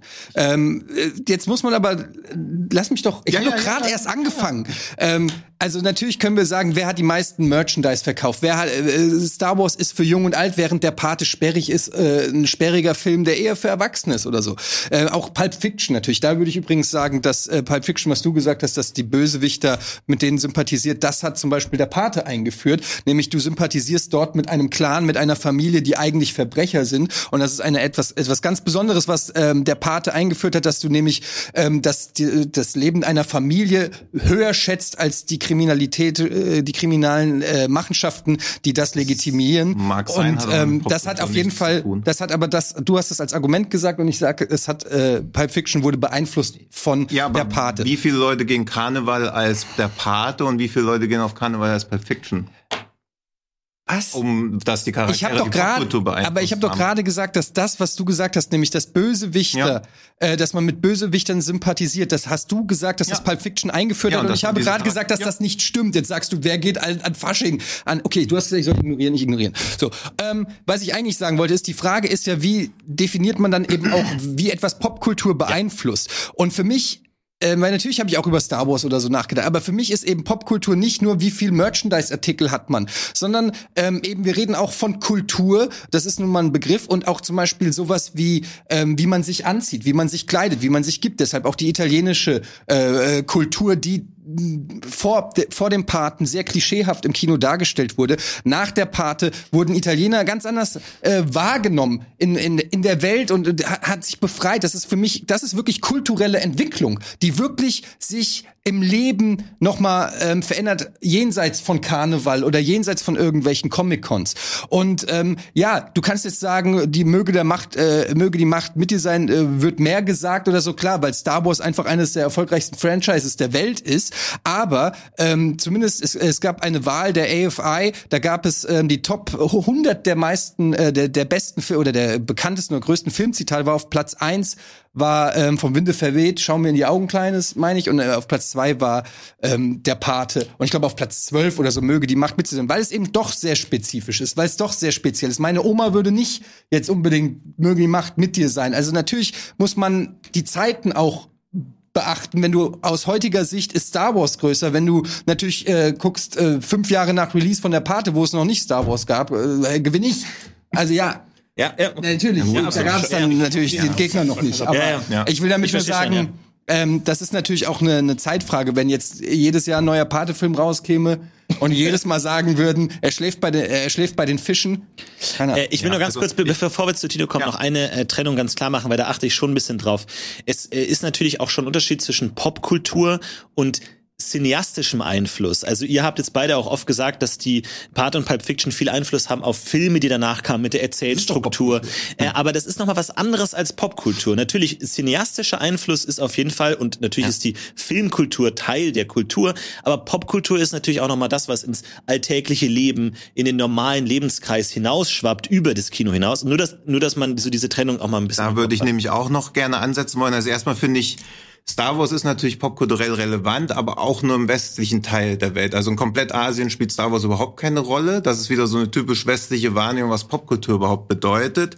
Und was wirklich Popkultur bedeutet, muss ja immer nonverbal sein und einen Einfluss auf alles haben. Zum Beispiel hat Pulp Fiction, das wir schon hatten, über Storytelling Filmemacher in aller Welt beeinflusst. Das japanische Kino wurde davon geprägt, das koreanische Kino wurde davon geprägt, aber auch über die reine cineastische Prägung hinaus, zum Beispiel die Uma Thurman Frisur hat in die Popkultur oder in die generelle, in den Alltag Einzug gehalten. Dann laufen Leute mit diesen Anzügen rum von Vincent Vega. Dieser Tanz ist wieder komplett gekommen. Es sind aber das so sind doch alles Referenzen auf andere Filme. Die hat ja nicht Pulp Fiction erfunden. Das ist ja egal. Er hat's ja dieser Mittel, die- gemacht. Nee, Das ist egal. Der, der Pony von äh, ihr ist, und auch das, was du gesagt hast, das ist ja Ja. eine Anspielung auf Saturday Night Fever. Wenn einer so macht, dann ist es eine Anspielung auf Saturday Night völlig Fever und nicht egal, auf weil er ist halt massentauglich. Pulp, Pulp Ja, aber das Fiction ist dasselbe- zitiert ja lauter andere Sachen. Ja, das macht ja nichts. Er hat ja aber als erstes so zitiert, dass sie Massenpublikum erreichen, so wie auch die Mission Impossible Filme zum ersten Mal ein Massenpublikum im Kino erreicht haben. er würde doch nicht Saturday Night Live äh, zitieren, wenn es keiner kennt. Das ist doch Quatsch.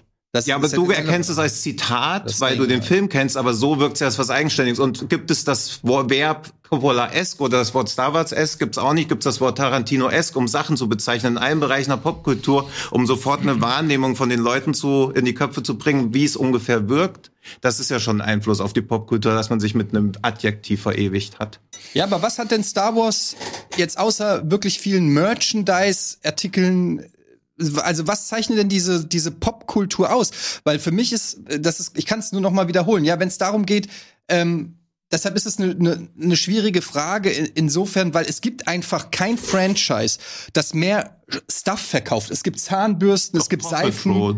Paw Patrol macht mehr Merchandise-Umsatz als Star Wars. Aber es gibt natürlich auch, es gibt ja auch außerhalb von Merchandise Dinge. Es gibt spezielle Cons, es gibt Leute, die sich auf äh, Live-Action-Rollenspielen, Star Wars-Geschichten selber ausdenken. Es gibt Fandoms, es gibt Fanbücher, es gibt Es gibt alles von ja, aber Star das Wars. ist- Das sage ich ja es gerade. Es gibt Zahn. ja, aber nein, nein, nein, nein. Du redest von Merchandise. Ich rede auch davon, dass Leute eine Religion gegründet haben, die auf dem Jediismus beruht. Es gibt in der in der, Ja, Biolo ist das- in, in der Biologie, das ist jetzt keine Popkultur, aber wir können das gerne so weit ausweiten. Es gibt bestimmte Spezien, die nach Star Wars benannt wurden. SpaceX, Tesla. Star Wars ist so berühmt, dass NASA ein Lichtschwert für zwei Jahre in den. Ja, aber dann hast du doch gewonnen. Ja, aber das ist Ja, die aber, Frage aber, das, ist aber, ja, das, aber Da bin ich mit aber die Frage ist ja, ob das, ja, Ja, aber das- die Frage ist ja, ob das wirklich Popkultur so einen bleibenden Eindruck hat, oder ob das so liebevolle Nerd-Zitate sind, also ob das Huldigen Ja, oder aber wir- Hommages sind. Also wir das reden sind aber ja, jetzt über, wir reden ja über einen Zeitraum von über 30 Jahren, in denen ja, aber das sind ja eher liebevolle Hommage-Sachen oder liebevolle Tribute, als das wirklich nennt. Also Lichtschwert was- im Weltall hat ja keinen aber alles, Einfluss auf was die Popkultur. aber alles, was ihr beschrieben habt, auch was du, was, was Pulp Fiction, wie Pulp Fiction in anderen Filmen referenziert wird, das ja, aber passiert es ja, wird mit- auch in der Popkultur. Niemand hat sich Frisuren aus Star Wars gemacht, hoffe ich. Was? Du hast dir diese. Kringel, du hast dir so Nürnberger Würstchen an die Ohren dran gemacht. Also das ist auf jeden Fall Die Musik aus Star Wars, man kennt sie, aber sie hat auch nie irgendeinen Einfluss auf irgendwas gehabt in der Popkultur. Also der Einfluss ist halt also nie ich kenne irgendwas mindestens, ich kenne mindestens zwei Rap-Lieder, die den Imperial March als Beat benutzen. Ja, okay, Äh, das jetzt, dann also ich meine, Nischensachen. Es ist einfach lame, dass du Star Wars genommen hast. Und es ist lame, so eine Frage zu nehmen, wo es einfach einen eindeutigen Gewinner gibt. Du kannst diese Frage argumentativ nicht gewinnen, wenn du den Begriff von Popkultur nicht auch anders definierst. Da sind wir uns hoffentlich alle einig. Ich komme mir lächerlich vor, hier gegen Star Wars äh, Einfluss in Popkultur zu, äh, zu argumentieren. Wenn, ja, Mann, was willst du denn da sagen, Florentin? Was hast du denn erwartet, was hier passiert? Ja, aber ernst, es vorher ich kann, können. nein, ich kann, ich kann ja nicht mehr machen, als den Begriff der, der Popkultur noch anders zu definieren. Jetzt nimmst du uns sogar die cineastische Popkultur weg, ähm, den Einfluss auf, auf Lebensweisen von, äh, äh, ja, von einer ganzen Bevölkerungsgruppe. Da bleibt nicht mehr viel. Ja, natürlich, es gibt von Star Wars, es gesagt mir, was es, es ist leichter aufzuzählen, was es von Star Wars nicht gibt. Und Gut. Da fällt mir auch nicht viel ein. Also Ja. das ist halt einfach. Äh, dann, Äh, dann du, hast- du hast absolut recht, du hast absolut recht. Wir beenden die Runde hier an der Stelle, aber ich habe ja noch nicht geurteilt. Also keine Ja, Angst. Wir schauen mal ganz kurz zu Gregor rüber, äh, was der alles aufgeschnappt hat und äh, Fakten zu korrigieren hat.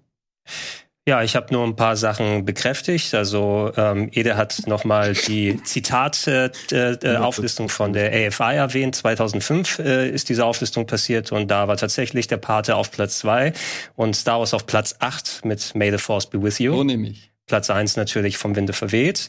Ähm, und auch was die Darstellung von Italienern äh, im Film angeht, äh, es wurde sogar darüber ein Buch geschrieben namens The Godfather-Effekt, der äh, wo, was sich im Speziellen damit beschäftigt, dass nach der Pate tatsächlich Italiener weniger stereotyp äh, im äh, Kino dargestellt wurden.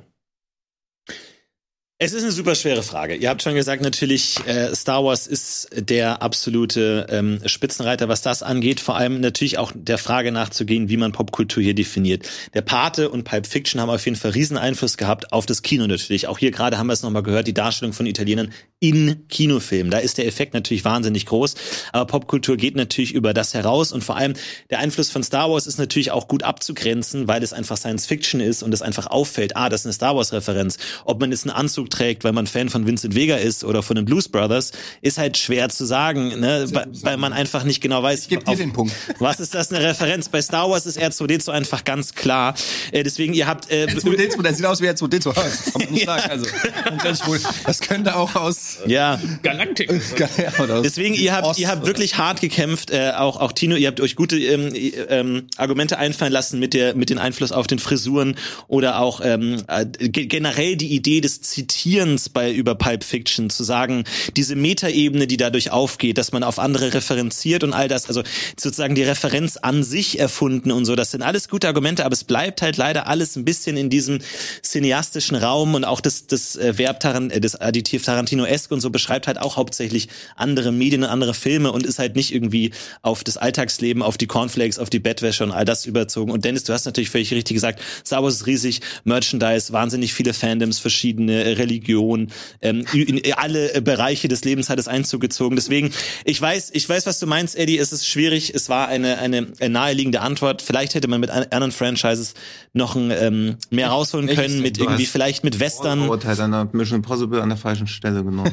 Ja, damit hätte ich gewonnen. Es war auf jeden Fall schwierig. In der Popkultur. Ähm, es soll natürlich bei Filmfights nicht darum gehen, wer nimmt einfach die beste Antwort, aber Dennis, du hast das auch super argumentiert. Es war natürlich leicht durch diese gute Antwort, aber ich äh, könnte nicht mit mir leben, wenn ich ich dir den Punkt hier nicht geben würde. Deswegen vielleicht ein bisschen mit der naheliegendere Antwort. Aber äh, verdient deswegen nichtsdestotrotz äh, kriegt Dennis hier den Punkt für Star Wars.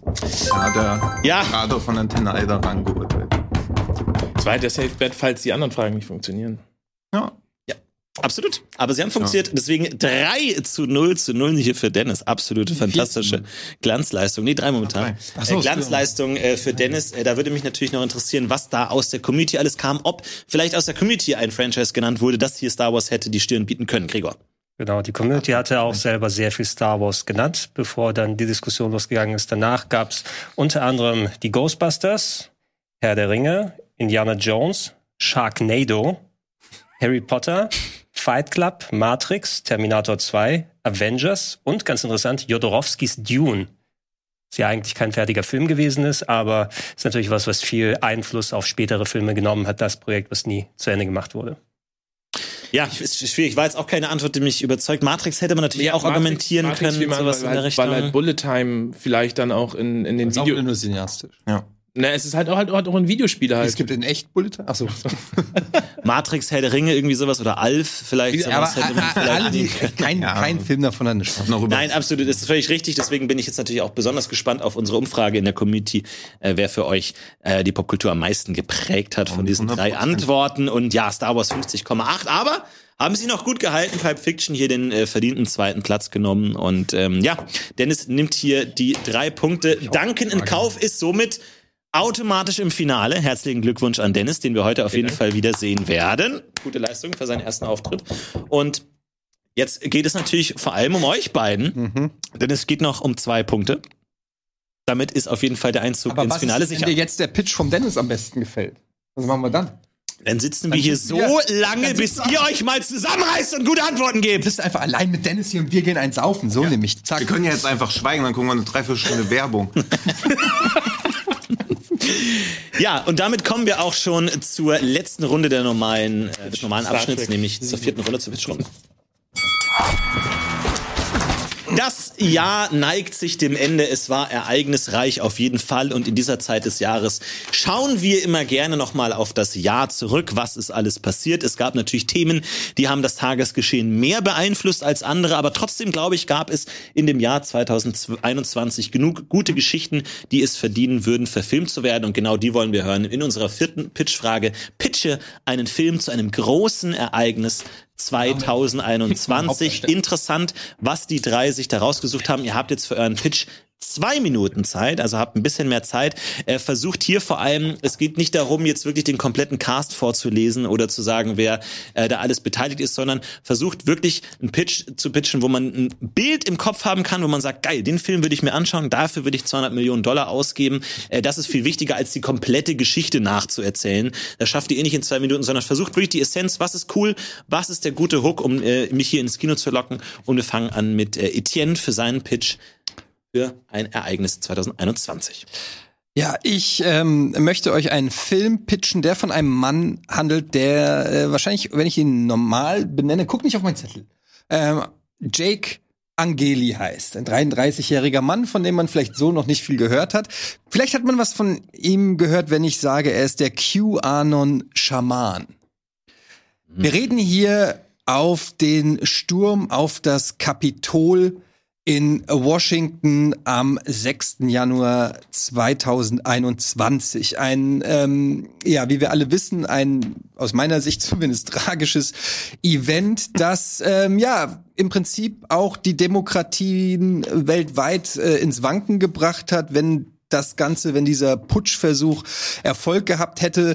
Ähm, ähm, Jane Angeli ist der sogenannte QAnon-Schaman. Es ist der Typ, der dieses, ähm, dieses äh, Geweih auf dem Kopf hatte mit der Amerika-Flagge und dem äh, Pelz, der äh, mehr oder weniger als Symbolfigur ähm, für diese Bewegung oder für diesen Tag geworden ist. Dieses Foto ging um die Welt. Ähm, ich fand diesen, ich fand das interessant, weil dieser Typ wurde, ähm, es wurde jetzt äh, letzte Woche, glaube ich, bekannt gegeben, dass er für 41 Monate hinter Gitter muss. Er wurde jetzt verurteilt und ähm, vor Gericht hat er mehrere Aussagen gemacht, dass er auch nicht so richtig weiß, was ihn äh, damals ähm, äh, geritten hat. Ich will das auch gar nicht verharmlosen. Im Gegenteil, ich finde diesen, ich finde das eine interessante Geschichte, denn ähm, ja, es ist ein Mann der Ideologien und und ähm, irgendwelchen Schwurbelgeschichten ähm, auf den Leim gegangen ist, das so weit geführt hat, dass er jetzt im Knast landet. Und ähm, ein Film von Steven Soderbergh nach einem Drehbuch von Adam McKee und ähm, in der Hauptrolle Tom Hardy als der QAnon-Schaman. Und ähm, der Film heißt Capital Punishment. Oh, nicht schlecht, nicht schlecht. Sehr, sehr schön. Okay. Interessante Idee, Sturm aufs Kapitol und die QAnon-Thematik. Äh, Tino, was, welchen Film können wir von dir Wir erwarten? werden gleich jemanden wieder treffen. Nein. Aber anders als wir gedacht haben, denn 2021 war natürlich ein irres Jahr. Wie Eddie schon gesagt hat, gab es den Sturm aufs Kapitol, es gab die Sperrung von Trumps Twitter-Account, es gab lauter Leute, die sich Pferdeentwurmungsmittel reinpfeifen, aber kein Ereignis hat 2021 wohl wirklich so geprägt, geprägt, Breakt. gebreakdanced, wie, gebreakt wie das 369 Meter lange Rangierschiff Ever Giffen, das im Suezkanal stecken geblieben Oh ja, ja, ja, und für neun Tage die Weltwirtschaft äh, lahmgelegt hat. Und das ist der ideale Stoff für den Big Short Regisseur Adam McKay, der Yes. darüber einen ähnlichen Film drehen kann wie Big Short, aber während Big Short das entscheidende Problem hatte, dass er die Finanzkrise zum Thema hat, die wir auch alle kennen, wo aber niemand von uns wirklich sagen kann, ja, das habe ich direkt gespürt. Das ist alles nur ein diffuses Gefühl gewesen, aber diese Sperre, Jahre, äh, tagelange Sperrung des Suezkanals haben wir alle direkt gesperrt. Eddie hat keine GTX 380 bekommen für seinen Twitch-Stream. Ich habe immer noch keine PS5, du wahrscheinlich auch noch nicht. Wir haben alle zum ersten Mal gemerkt, wie ein weltweites Ereignis auf uns alle Auswirkungen hatte. Deswegen kann da Adam McKay ein Lehrstück über Globalisierung machen, im Gewand einer Farce, die dann zeigt, wie Überforderung, unmenschlicher Druck auf eine einzelne Person zu einem Fehler geführt hat, der die ganze Weltwirtschaft gelähmt hat. Deswegen spielt der Kapitän von der Ever Given, ich habe natürlich auch recherchiert, welche Nationalität der, Reche- der äh, Kapitän hatte, deswegen wird Kumai Nanchani die Hauptrolle spielen.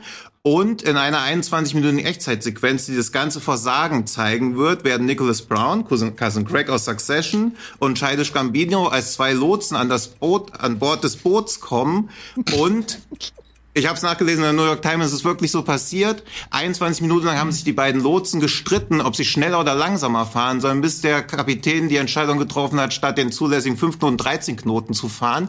Dann haben sie sich in dem verkeilt und anschließend ging natürlich die monatelange Schlammschaft darüber los, wer war schuld, wer hat das alles verfuscht und daraus entspinnt sich ein spannender Wirtschaftskrimi, ähnlich wie Big Short. Punkt. Wow. Ich habe das Gefühl, ich war gerade live dabei. Äh, nicht schlecht, sehr, sehr coole Idee. Hier äh, Schiff im äh, Suezkanal. Haben wir einen Titel? Kannst du vielleicht noch Äh, überlegen? Oh, den Titel habe ich. äh, All Fucks Ever Given. Alles klar, sehr schön. Äh, dann bin ich gespannt auf Dennis.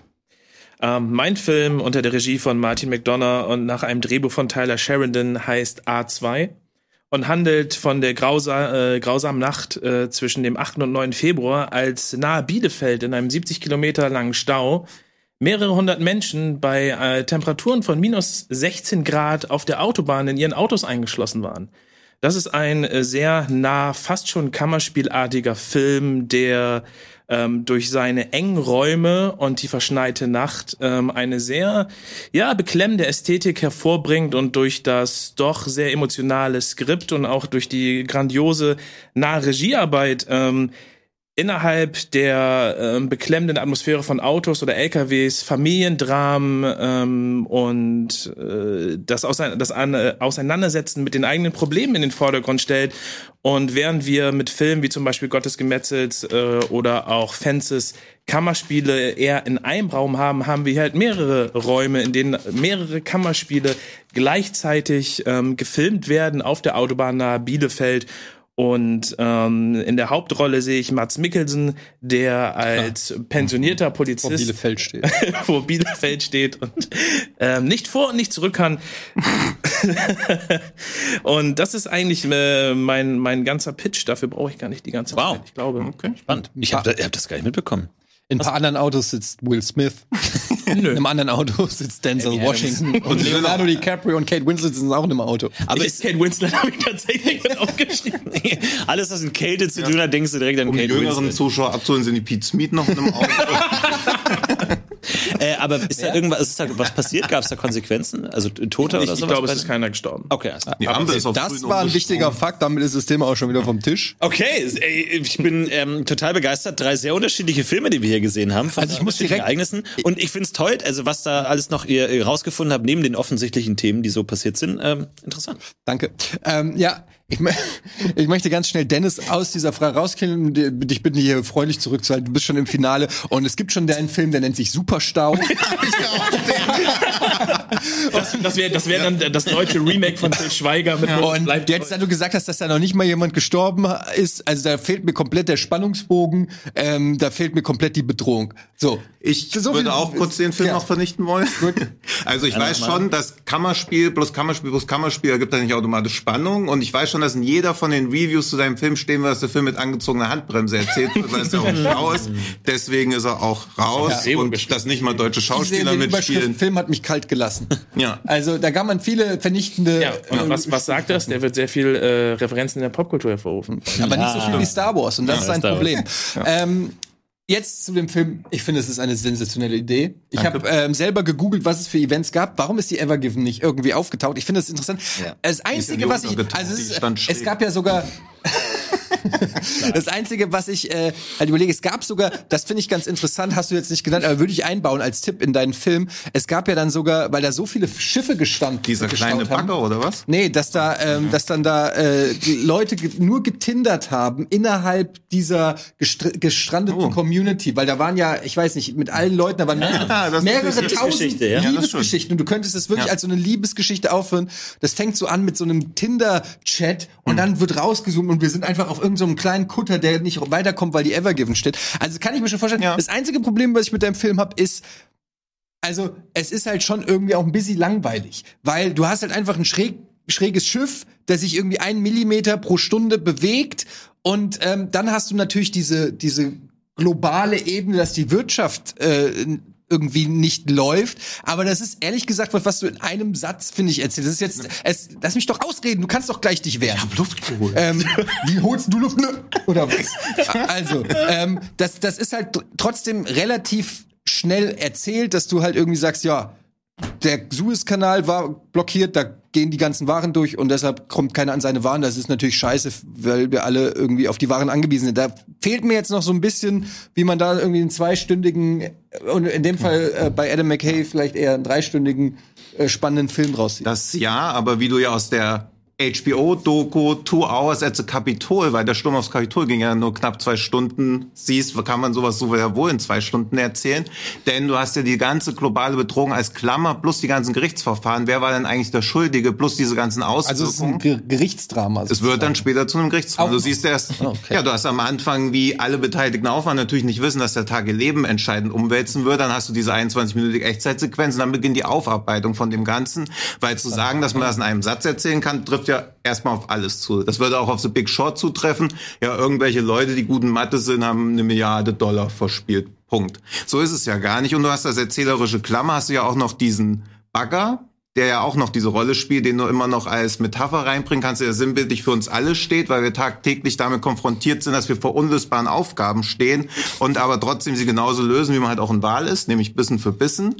Und du darüber auch die erzählerische Klammer einfach noch bilden kannst, über diese neun Tage, die es gedauert hat, es freizukriegen, plus diesen ganzen Rattenschwanz, den er hinterhergezogen hat. Und du kannst wirklich eine komplett globale Story erzählen. Von Leuten, die in Südamerika auf einmal auf irgendwas angewiesen waren, was nicht kam. Asien kannst du mit reinnehmen. hast Du kannst alles, du kannst, du kannst noch einen Weltraum, du kannst noch einen Komet mit reinnehmen, aber die Frage ist ja, Nee, du sollst das ja Film, du sollst ja nicht du, ja, aber du sollst ja einen Film pitchen. Ja. Und du kannst ja nicht einfach sagen, da kann ich alles mit reinnehmen. Nee, also das ist ja das- kein Filmpitch. Ey, ganz kurz, Dino, du hast jetzt natürlich bei deinem ähm, Thema eine recht abstrakte Thematik mit der globalen Wirtschaft, ne, Ja. der Vernetzung. Wie ähm, gedenkst du denn, das auf die Leinwand zu bringen? Ja, du kannst in abstrakte diesen ganzen? Gerichtsverhandlungen mit den ganzen schmierigen Anwälten, die natürlich versuchen, sich da rauszureden. Die Evergiven äh, Logistikfirma, die Reederei hat natürlich auch gesagt, wir können da gar nichts dafür, es ist Schuld dieser Lotsen. Diese Lotsen sagen natürlich, es ist das Schuld des Kapitäns. Der Kapitän sagt, die Lotsen waren schuld. Dann sagt irgendwie der Staat Ägypten, das ist uns alles scheißegal, ihr seid alle schuld. Und daraus entstehen ja immer mehr, also Verhandlungen, wo immer schmierigere Anwälte reinkommen, sodass du dann quasi zwei Gegenseiten hast, die sich noch gegeneinander beklagen, plus die unzähligen zivilen Sachen, was du ja bei vielen von diesen ganzen Finanz, also bei der Finanzkrise, bei Big Short fehlt ja immer was habe ich damit eigentlich zu tun? Da haben reiche Arschlöcher Milliarden verbrannt, aber mich betrifft's irgendwie gar nicht. Aber jetzt merkst du mal zum ersten Mal, okay, es hat auch Einfluss auf mich. Also das war, glaube ich, für viele von uns der Auslöser, wo wir zum ersten Mal gemerkt haben, Globalisierung betrifft uns doch alle und nicht nur so abstrakt, sondern wirklich mal konkret, so dass du auch zum ersten Mal einen emotionalen Anlass hast, um wirklich dir so einen Wirtschaftsthriller anzuschauen. Das hat man bisher noch nie bei irgendwas gehabt. Selbst sowas wie Dark Water, denkt man, okay, verseuchtes Wasser in Amerika, spannend, aber was habe ich damit zu tun?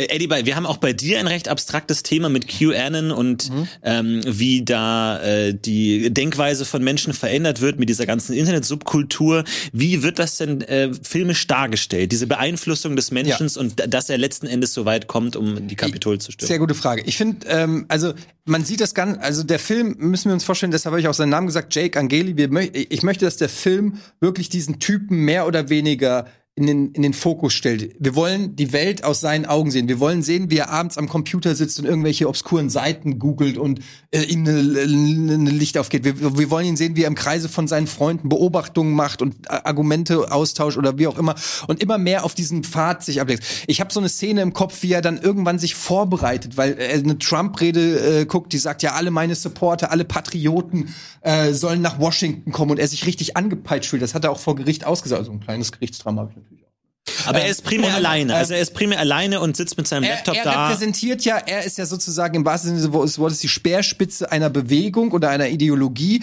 Und ähm, ich möchte dann wirklich eine Szene haben, wo er äh, anfängt, sich die Amerika-Flagge ins Gesicht zu schmieren, ja. wo er dann zu, äh, wo er dann hingeht und sich seine Hörner aufsetzt, wo er sich das Bärenfell umlegt und dann langsam fast wie so, ein, äh, so eine Kameraperspektive, wie so ein Embedded Journalist so äh, äh, mhm. da Richtung Kapitol aufmarschiert und dann gibt's halt diese Szenen, wo da äh, Blockaden sind und da reingekämpft wird und so weiter. Also ich möchte, dass das wirklich gipfelt in diesem Sturm auf dieses Kapitol und dann haben wir natürlich, und das, so könnte der Film zum Beispiel anfangen, der, dass der Film anfängt mit dem Urteil, das am Ende sozusagen ähm, äh, steht, dass, dass wir wissen, wie es ausgeht, aber der Film das fängt natürlich an. Natürlich immer ein Garant für Spannung, wenn man schon weiß, wie es ausgeht. Bloß finde ich, ist ein Film eine. Das ist man ja bei deinem Film auch schon ein bisschen, Tino. Ja, aber nicht im Detail. Ah, okay. Ach so. Ja. Während dieses Kapitol ja deutlich beleuchtet wurde. Also auch sowas wie diese Tinder-Sachen, das wird ja auch nicht in den Nachrichten stattfinden. Das ist einfach sehr interessant und aus filmischer Sicht natürlich Gold wert. Was mich bei deinem Film halt Deshalb am hast du es auch genannt. Ach nee, das war ja ich. Was ich, ja, das ist, ja, aber ich kann auch trotzdem dein Argument, das ist ja Filme machen, das ist ja kollektiv, das ist ja Gruppenarbeit. Ja, ja ich mache gerne einen guten Pitch für ja. dich, wenn du es nicht hinkriegst heute. Ja, danke. Trotzdem möchte ich noch was zu deinem Pitch sagen, weil ich finde, dass alles, was du jetzt beschrieben hast, wirkte auf mich so, als ob du nicht wüsstest, dass er eigentlich kein guter Typ ist. Also es wirkte zu sehr wie so eine unreflektierte Heldendarstellung. Und egal wie Steven Soderbergh, der ein talentierter Regisseur ist, das inszenieren wird, die falschen Leute werden es immer als was Positives auffassen. Ja, aber also das, ist, das ist für mich kein Argument, weil du kannst natürlich nicht immer, äh, du kannst dir ja Doch, nicht, du kannst, nein, du kannst nicht die, die, dir die Fans aussuchen. Ähm, natürlich ist es kein Film, der QAnon äh, lobt oder so, sondern am Ende, das, deshalb habe ich ja auch gesagt, es, ja, endet, es endet ja nicht gut, er landet ja im Knast, also es ist ja kein Vorbild. Ja, aber als Märtyrer doch aus deren Sicht. Ja, also das mag ja sein, aber ja, das sind ja, aber der Film, Film muss ja darstellen, dass er auf einem auf einem falschen Weg ist, ja, aber dass er natürlich nicht, eine Idee, dass er einer einer falschen Ideologie ist. Ja, aber das sieht man ja nicht dadurch, dass es hier seine Kriegsbemalung anzieht. Das werden sich alle, da wirst du zwei Wochen nach Release wirst du Videos finden mit einer Ja, aber die werden das, aber das ist doch eh, eh so. Also die Leute, äh, wie heißt es so schön, der, der äh, Freunden musst du nichts erklären und Feinden brauchst du nichts erklären. Also ja, aber dann das braucht man ist den ja, Film ja auch nicht. Hä? Wieso das denn? Das ist ja auch eine Inszenierungsfrage, wie man das also, macht. Es geht also jetzt erstmal also dein Argument, ist, dein Argument ja, ja. ist, ich darf dieses Thema nicht beleuchten, weil es Leute Doch. geben wird, die sagen, ja, QAnon finde ich aber cool. Du darfst das beleuchten, aber nicht so wie, äh, wie Mel Gibson gegen die Schotten anrennt bei Braveheart oder gegen wen auch immer angerannt ist. Also du siehst ihn ja als Wieso, Freiheitskämpfer in der Inszenierung dann. Er sieht sich als Freiheitskämpfer. Ja, aber du inszenierst es auch genauso. Wo ist denn dein erklärerischer Anspruch dann an den Film, dass der Zuschauer sich denkt, ah, der ist ja ins Gefängnis gekommen. Das, was hier Naja, das habe so ich ja gerade gesagt, dass man, dass er sich irgendwelche Reden anhört, dass er in Gesprächen ist mit in der Kneipe oder so, ja. dass man ja, immer so mehr Situationen, dass man immer mehr Situationen zeigt, wie er in ein Milieu abrutscht, in das er nicht. Äh, ja, aber das wäre ja genauso. Jetzt, du kannst mit den Leuten. Du siehst das ja zum Beispiel bei American History X zum Beispiel ja, auch ähnlich wie er in diesem. auch super. Wir, ganz kurz. Also. Wir, es ist jetzt ein Nazi-Propaganda-Film. Ja, ganz kurz. Wir, wir können jetzt die Inszenierung nicht bewerten, wenn der Film noch nicht gedreht. Wirklich albern, Tino, wirklich albern. Wir, können die Inszenierung nicht bewerten, wenn der Film nicht gedreht wird. Es geht ja um die Grundidee. Man kann ja auch solche heroischen Momente ironisch sprechen oder eins Es gibt wahrscheinlich sogar den einen oder anderen Nazi, dem auch Star Wars gefällt. Das ist auch ein Nazi-Propagandafilm. Nee. Ja, in deiner- das ist aber deine Nee, das hab Argumentation. ich auch gar nicht Doch, gesagt. du Wir wechseln gesagt, mal wenn ganz Nazis der abrupt- Film gefällt, dann ist es nazi Wir wechseln mal ganz abrupt das Thema nochmal zu doch- Dennis. Wichtiger Äh, das würde mich nämlich interessieren, weil du hast ja bestimmt viele Ja, aber sag doch keine Leute. Leute, Leute, Leute, ist gut. Ähm, wir, ich möchte natürlich noch mal ganz kurz auf Dennis eingehen. Du hast dir bestimmt viele Gedanken gemacht bei deinem Stau. Da interessiert mich natürlich, was sehen wir denn in diesem Film? Also wir sehen natürlich diese klar, diese zusammengeschnittenen. äh, Jeder hat sein eigenes Schicksal in seinem Auto. Aber was passiert dann? Was ist die Handlung? Wo fängt sie an? Wo hört sie auf? Na, sie äh, fängt da an, dass wir sehen, dass die äh, verschiedenen Autos natürlich nahe Bielefeld zum Stehen kommen, weil jetzt die starken Schneefälle einsetzen. also das ist ja Tacho, der so immer runterfällt. Die? Tachozahl fällt so von 50 Nein, runter. das ist ja auch eine, wie ihr das eben schon gesagt habt, eine, einfach eine Frage der Inszenierung, wie man das machen möchte. Und da lege ich äh, meine Gedanken natürlich in die talentierten Hände des Regisseurs. Ja, okay, mein Also, Film ist auch meisterlich inszeniert. Daran soll es nicht scheitern. Und aber was, was sehen wir dann? Was ist der Inhalt des Films? Also dieser der Polizist, ist, der läuft verschiedene- von, es- von es- Auto es sind zu ja- es Auto. ja, wir haben ja verschiedene Haupt- und Nebendarsteller und diese sind entweder Familien oder Lkw-Fahrer und die haben halt alle verschiedene Schicksale und Dinge, die sie halt im, im täglichen Leben betreffen. Und wenn man dann vielleicht mal eine Nacht bei minus 10 Grad in einem Auto verbringen muss, während wir uns eigentlich den ganzen Tag ähm, äh, nur im Luxus bewegen und wahrscheinlich ein Etienne im Herbst schon die Heizung auf fünf dreht, ähm, das ist natürlich für uns als äh, verwöhnte Menschen, ist es vielleicht gar nicht äh, so einfach, dann mal eine Nacht in einem, in einem äh, unter null äh, Grad Auto zu verbringen, wenn vielleicht dann auch der Akku leer ist. Heute verlassen wir uns darauf, dass wir alle immer eine, eine Powerbank dabei haben. Aber was ist denn, wenn du kein WhatsApp hast? Eine Frage wegen Spannungsbogen. Ne? Also ich ver verstehe, dass wenn die Titanic ja irgendwo äh, im Eiswasser strandet, dass man da nicht wegkommt. Aber wenn ich vor Bielefeld stehe im Auto, da, also Worst Case ist, ich steige aus und gehe zur nächsten Tankstelle. Ja, oder bei, was? minus, minus 10 10 Grad Grad? willst du da Ja. kilometerweit laufen. Willst du lieber im Auto sitzen oder was? Ja, wenn du keine Jacke dabei hast? Ja, aber wenn der Wieso solltest du denn im Winter keine Jacke dabei haben? Ja, ich habe manchmal keine Jacke dabei. Du hast manchmal keine Jacke im Winter dabei. So, wir beenden diese Runde jetzt. Vielen, vielen Dank für diese drei tollen Ideen. Ähm, auch die Zuschauer sind natürlich aufgerufen, überlegt, wo die 100 Millionen Dollar hingehen sollen. Für diese Frage, wir schauen noch mal ganz kurz zum Fact-Checker. kostet nur 80. Da hast du nochmal 20 Okay, das ist schon mal, das ist noch mal ein gutes Argument. Das Wir gehen noch mal nochmal kurz 20 zum Fact-Checker, was der noch ausgegraben noch mal Gregor. 20 für die. Zeit Ja, ich möchte nur eine Ergänzung machen bei den Ausführungen von äh, Tino und Ede. Ich musste spontan an einen Film denken, der bald rauskommt, nämlich folgenden hier. Ähm, die Polizei-TV-Truppe Reno 911 macht nämlich einen QAnon-Film, ähm, wo sie nach Q suchen, also dem großen Kopf hinter der ganzen Bewegung. Und der spielt zum Teil anscheinend auch auf einem Kreuzfahrtschiff, nicht ganz die Ever Given. Allerdings, wenn man Enhanced mal kurz drauf guckt, wer ist auf diesem da Kreuzfahrtschiff drauf? Wow. Da ist er, der Schaf. Da ist er. Da ist er. Ja, da ist er. Ja, das nur als Ergänzung hier von meiner. Seite aus. Ja. Ja, sehr schön interessant. Drei sehr unterschiedliche Ideen. Wir haben auch eine deutsche, de, de, also einen Film, der in Deutschland spielt mit Mats Mikkelsen, äh, aber zwei andere Ideen. Du kannst ähm, gerne jede Rolle mit Elias Mbarik besetzen. Ja, er spielt alle Rollen. Du fährst. Gut, also hier an der Stelle mal Dennis. Rolle hat er so ein Schnurrbart. der Stau ist aber blöd. Also, äh, Dennis, auf jeden Fall interessante Idee. Ähm, ich habe noch nicht ganz verstanden, was wir 90 Minuten lang in diesem Film sehen, aber es ist auf jeden Fall eine gute Idee. Aber du bist erstmal raus, ähm, damit wir uns auf die beiden anderen konzentrieren. Und ähm, ja, zwei interessante ähm, Ideen, die natürlich sich mit abstrakten Themen beschäftigen. Wir haben natürlich einmal den, die globalisierte Wirtschaftsordnung, wie das alles zusammenhängt und natürlich dann die Frage Internet, ähm, Populismus, ähm, wie werden da Leute beeinflusst und denen das Gehirn gewaschen. Thema. Äh, bei den Dingen top aktuelles Thema, sehr, sehr ähm, abstrakt. Wie stellt man das äh, chemisch dar? Ähm, Eddie, du hast natürlich eine Hauptfigur in den äh, Vordergrund gestellt mit Jake An- Angeli, der natürlich all diese Geschichte bewegt. Die Frage ist, was sehen wir in dem Film konkret? Du hast gesagt, er radikalisiert sich im Internet, er schaut sich Webseiten an, ihm geht dann das Licht auf. Mir fällt es noch ein bisschen schwer, mir das tatsächlich vorzustellen, was wir da tatsächlich sehen, bis er dann tatsächlich fällt. Das ist ein schweres Thema. Ähm, ich glaube, ein Problem war auch, dass du keinerlei andere Figuren vorgestellt hast. Also du, du, du inszenierst ihn als Loner, der alleine vor seinem Rechner sitzt. Ich habe hab noch nicht ganz gesehen, wie das da tatsächlich dann aussieht, dass man checkt, ah ja, ich verstehe, warum er dann letzten Endes das gemacht hat, äh, was er gemacht hat. Bei Tino, äh, du hast dir mit der globalen Wirtschaftsordnung ähnlich abstraktes Thema ähm, ausgesucht, aber du hast auf jeden Fall einen Ablauf von Ereignissen. Du hast ähm, diese verschiedenen Entscheidungen, die getroffen wurden zu verschiedenen Zeiten.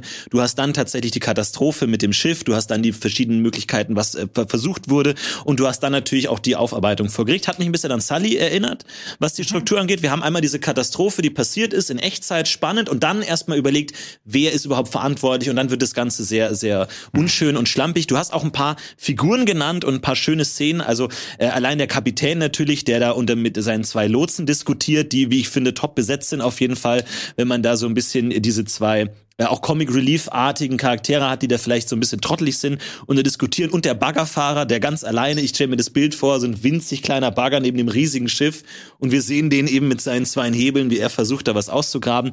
Also das ist ein äh, Film, den ich mir auf jeden Fall gut vorstellen kann, den ich auch gerne sehen würde und ich hoffe, der Film wird gemacht, denn du kriegst diesen Punkt, das ist ein fantastischer äh, Film. Äh, Tino gewinnt hier mit All Fucks Ever einfach, Given dass du was gegen mich für hast. seine Idee mit dem Schiff im Suezkanal. Sehr, sehr schöne, schöne einfach, dass du was gegen mich hast. Mach's doch, persönlich. Du machst es Schöne, persönlich. schöne Idee auf jeden Fall. Damit haben wir einen neuen Punktestand.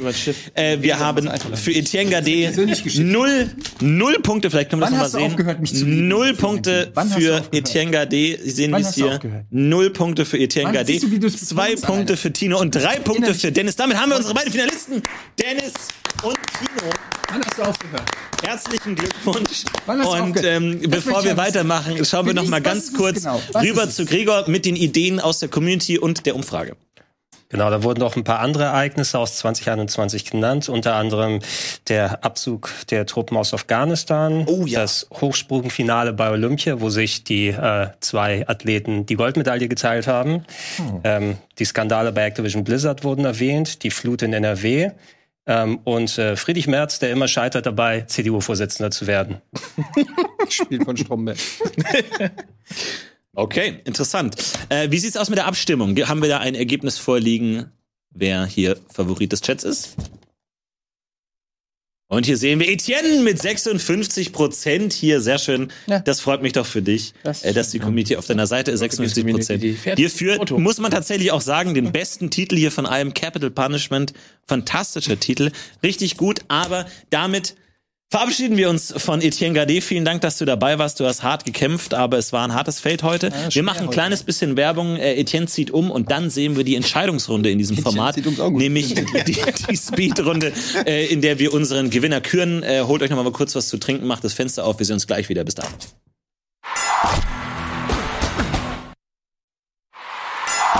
Filmfights. Herzlich willkommen zurück bei Filmfights. Wir sind im Finale angekommen. Nur noch zwei unserer drei Kontrahenten sind übrig geblieben. Etienne hat äh, Platz genommen auf der Couch von Gregor. Hallo ihr beiden.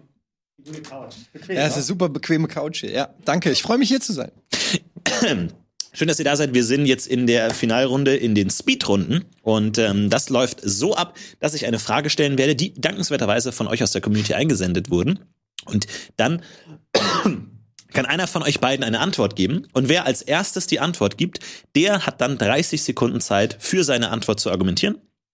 Danach hat der andere Spieler 30 Sekunden seine Antwort zu nennen und dafür zu argumentieren. Und dann geht das Ganze nochmal 15 Sekunden zurück und nochmal 15 Sekunden, also 30, 30, 15, 15. Wer als erstes die Antwort nennt, muss auch als erstes argumentieren. Ich bin gespannt, auf welche Antworten wir kommen. Wir haben jetzt die ersten beiden äh, Fragen und ich würde sagen, bevor wir damit anfangen, steigen wir offiziell ein in die Speedrunde, die Finalrunde. Gut, habt ihr soweit die Regeln verstanden für die Speedrunde?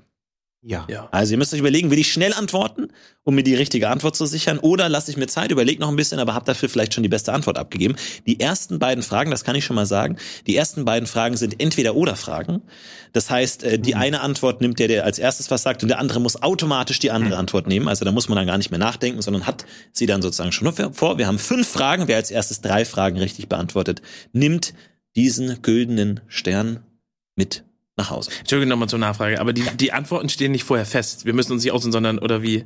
Die ersten zwei Fragen sind entweder oder Fragen. Also wer würde gewinnen? Ähm, Okay, okay, Yoda, Yoda oder. Gandalf. Genau, wer würde gewinnen? Yoda oder Gandalf? Und dann sagst du Yoda, weil und dann kriegst du automatisch Gandalf. Okay, verstehe, danke. Okay? Äh, die anderen drei Fragen sind dann offene Fragen, wo ihr alles mögliche antworten könnt. Okay, gut. Damit sind wir bereit für die erste Frage, die dankenswerterweise kommt von Ed Ingo Mahn, der fragt.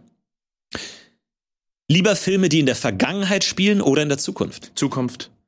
Weil die Vergangenheit haben wir jetzt in Hollywood schon so oft gesehen. Es gibt eigentlich kaum ein Großereignis, was wir irgendwie schon auf der Leinwand oder in Serien gesehen haben. Die Vergangenheit ist langweilig. Man findet sie deswegen meistens auch in Büchern. Also ähm, wenn man dann höchstens noch ein bisschen verfilmt, ähm, das haben wir alles gesehen. Das lernen wir in der Schule. Das brauchen wir nicht. Die Zukunft ist das, was ähm, furchtbar interessant ist, weil wir dort unsere Fantasie spielen lassen können. Wir können uns Dinge ausdenken. Science Fiction ist Zukunft und ähm, wir können dort unsere Fantasie eben freien Lauf lassen und uns Dinge ausdenken und Dystopien und Utopien ausmalen. Natürlich, natürlich die Vergangenheit, weil du ein sehr düsteres Bild von der Zukunft zeichnest. So in der Vergangenheit können ja halt auch erfundene Sachen stattfinden. Bloß können wir die Zukunft nur dann verstehen, wenn wir auch die Vergangenheit verstanden haben. Wir können auf dem Wissen, was wir aufgebaut haben, weitere Zukunftsvisionen schmieden. Bloß können wir Ereignisse immer wieder anders beleuchten und wir können immer den Fokus auf das setzen, was wir wollen. Bloß ist wie die Vergangenheit die komplette Bandbreite, während du bei der Zukunft immer auf ein Science-Fiction-Szenario festgenagelt bist. Sonst ist automatisch dein Publikum enttäuscht. Also du hast gar nicht die ganze Bandbreite an Genres zur Verfügung. Das mag sein, ähm, aber dass wir auf der Vergangenheit aufbauen, schließt ja nicht aus, dass wir nur noch Filme über die Zukunft machen. Aber ich finde es schon sehr waghalsig, äh, Fantasie-Vergangenheitsgeschichten zu erzählen. Das funktioniert nur sehr schwer, meiner Meinung nach, Vergangenheit umzuschreiben. Das ist schon 15 Minuten. Das würde ja implizieren, dass für dich Herr der Ringe ein Zukunftsfilm ist und kein Vergangenheitsfilm, sondern er spielt ja trotzdem in einer, wenn auch alternativen Vergangenheit. Aber du kannst alle Sachen erzählen, außer Sachen, wo du Raumschiffe brauchst. Und das nehme ich doch gerne in Kauf dafür, dass mir die ganze Bandbreite an erzählerischen Möglichkeiten zur Verfügung steht. Kann ich den Faktchecker bitte fragen, ob Herr der Ringe wirklich in einer, in einer alternativen Vergangenheit Also in welchem Jahr spielt der Herr der Ringe? Das wollen wir jetzt erstmal hier wissen, Gregor. 10.184 wie bei Dune oder so.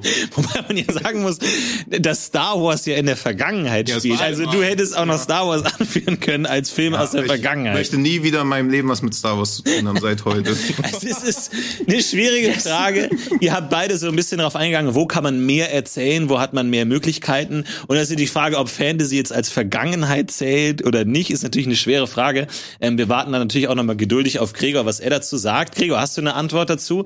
Ähm, Star Wars spielt in der Vergangenheit, wann spielt Herr der Ringe? Herr der Ringe drei Wochen später, ganz eindeutig, oder? Aber, aber in einer ganz entfernten Galaxis halt. Ja. Man darf ja nicht vergessen, dass in unterschiedlichen Galaxien auch unterschiedliche Zeitrechnungen sind. Dilation. Ne? Ja, Kennen- so. Aus, äh, äh, nee, in Inception hätte ich was gesagt. Hier, Interstellar, ne? Mit der Gravitation. So. Und außerdem ein kleinerer Planet hat eine andere Rotation, da ist ein Tag was anderes und ein Jahr, das kann man so nicht vergleichen. Dann wird es natürlich noch enger für Filme, die in der Zukunft spielen. Okay, ja, fantastische Expertise hier von Etienne Gade. Äh, und damit geht der erste Punkt an Tino. Der für mich hier besser argumentiert hat, muss ich ganz ehrlich sagen. Aber man muss auch ein bisschen reinkommen. Ähm, ein Punkt hier vorne, zwei Punkte stehen noch aus. Und äh, wir kommen zu Frage Nummer zwei von Ed ls-feed. Achtung, jetzt haben wir auch wieder eine Entweder-Oder-Frage und es wird besonders schwer für Tino, wenn er gerade geschworen hat, nicht mehr über Star Wars zu reden, denn die Frage lautet, Star Wars, lieber Prequel-Trilogie oder Sequel-Trilogie?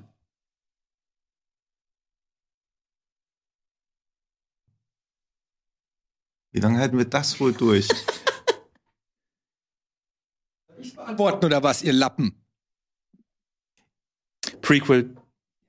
Trico- Trilogie. Lol. Okay, gut. Oder? Prequel-Trilogie, weil ähm, sie, sie führt einen der, der ähm, spannendsten Bösewichte mit Darth Maul ein. Na, spannend ist vielleicht ein bisschen übertrieben, aber er ist zumindest der coolste mit seinem roten Laserschwert und schwarz-roten Gesichtsbemalung. Ähm, das war's dann eigentlich auch schon. Dankeschön.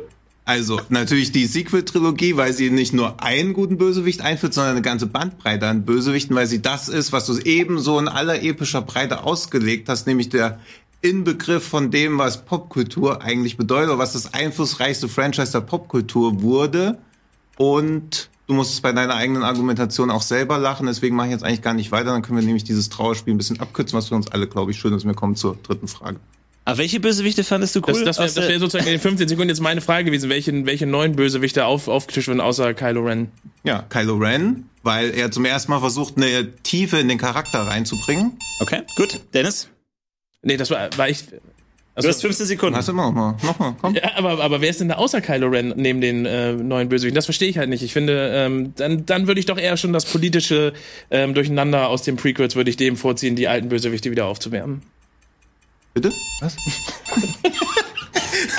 okay, das habe ich jetzt gar nicht verstanden. so, das macht Aber wir haben zumindest eine Trilogie, die versucht, alles zu einem Ende zu bringen. Dass da viel Fanservice dabei ist, mag diskutabel sein, aber es ist gleichzeitig ein- eine Sache, die auch zeitloser bleiben wird als die Prequel-Trilogie, die inzwischen komplett unanguckbar ist.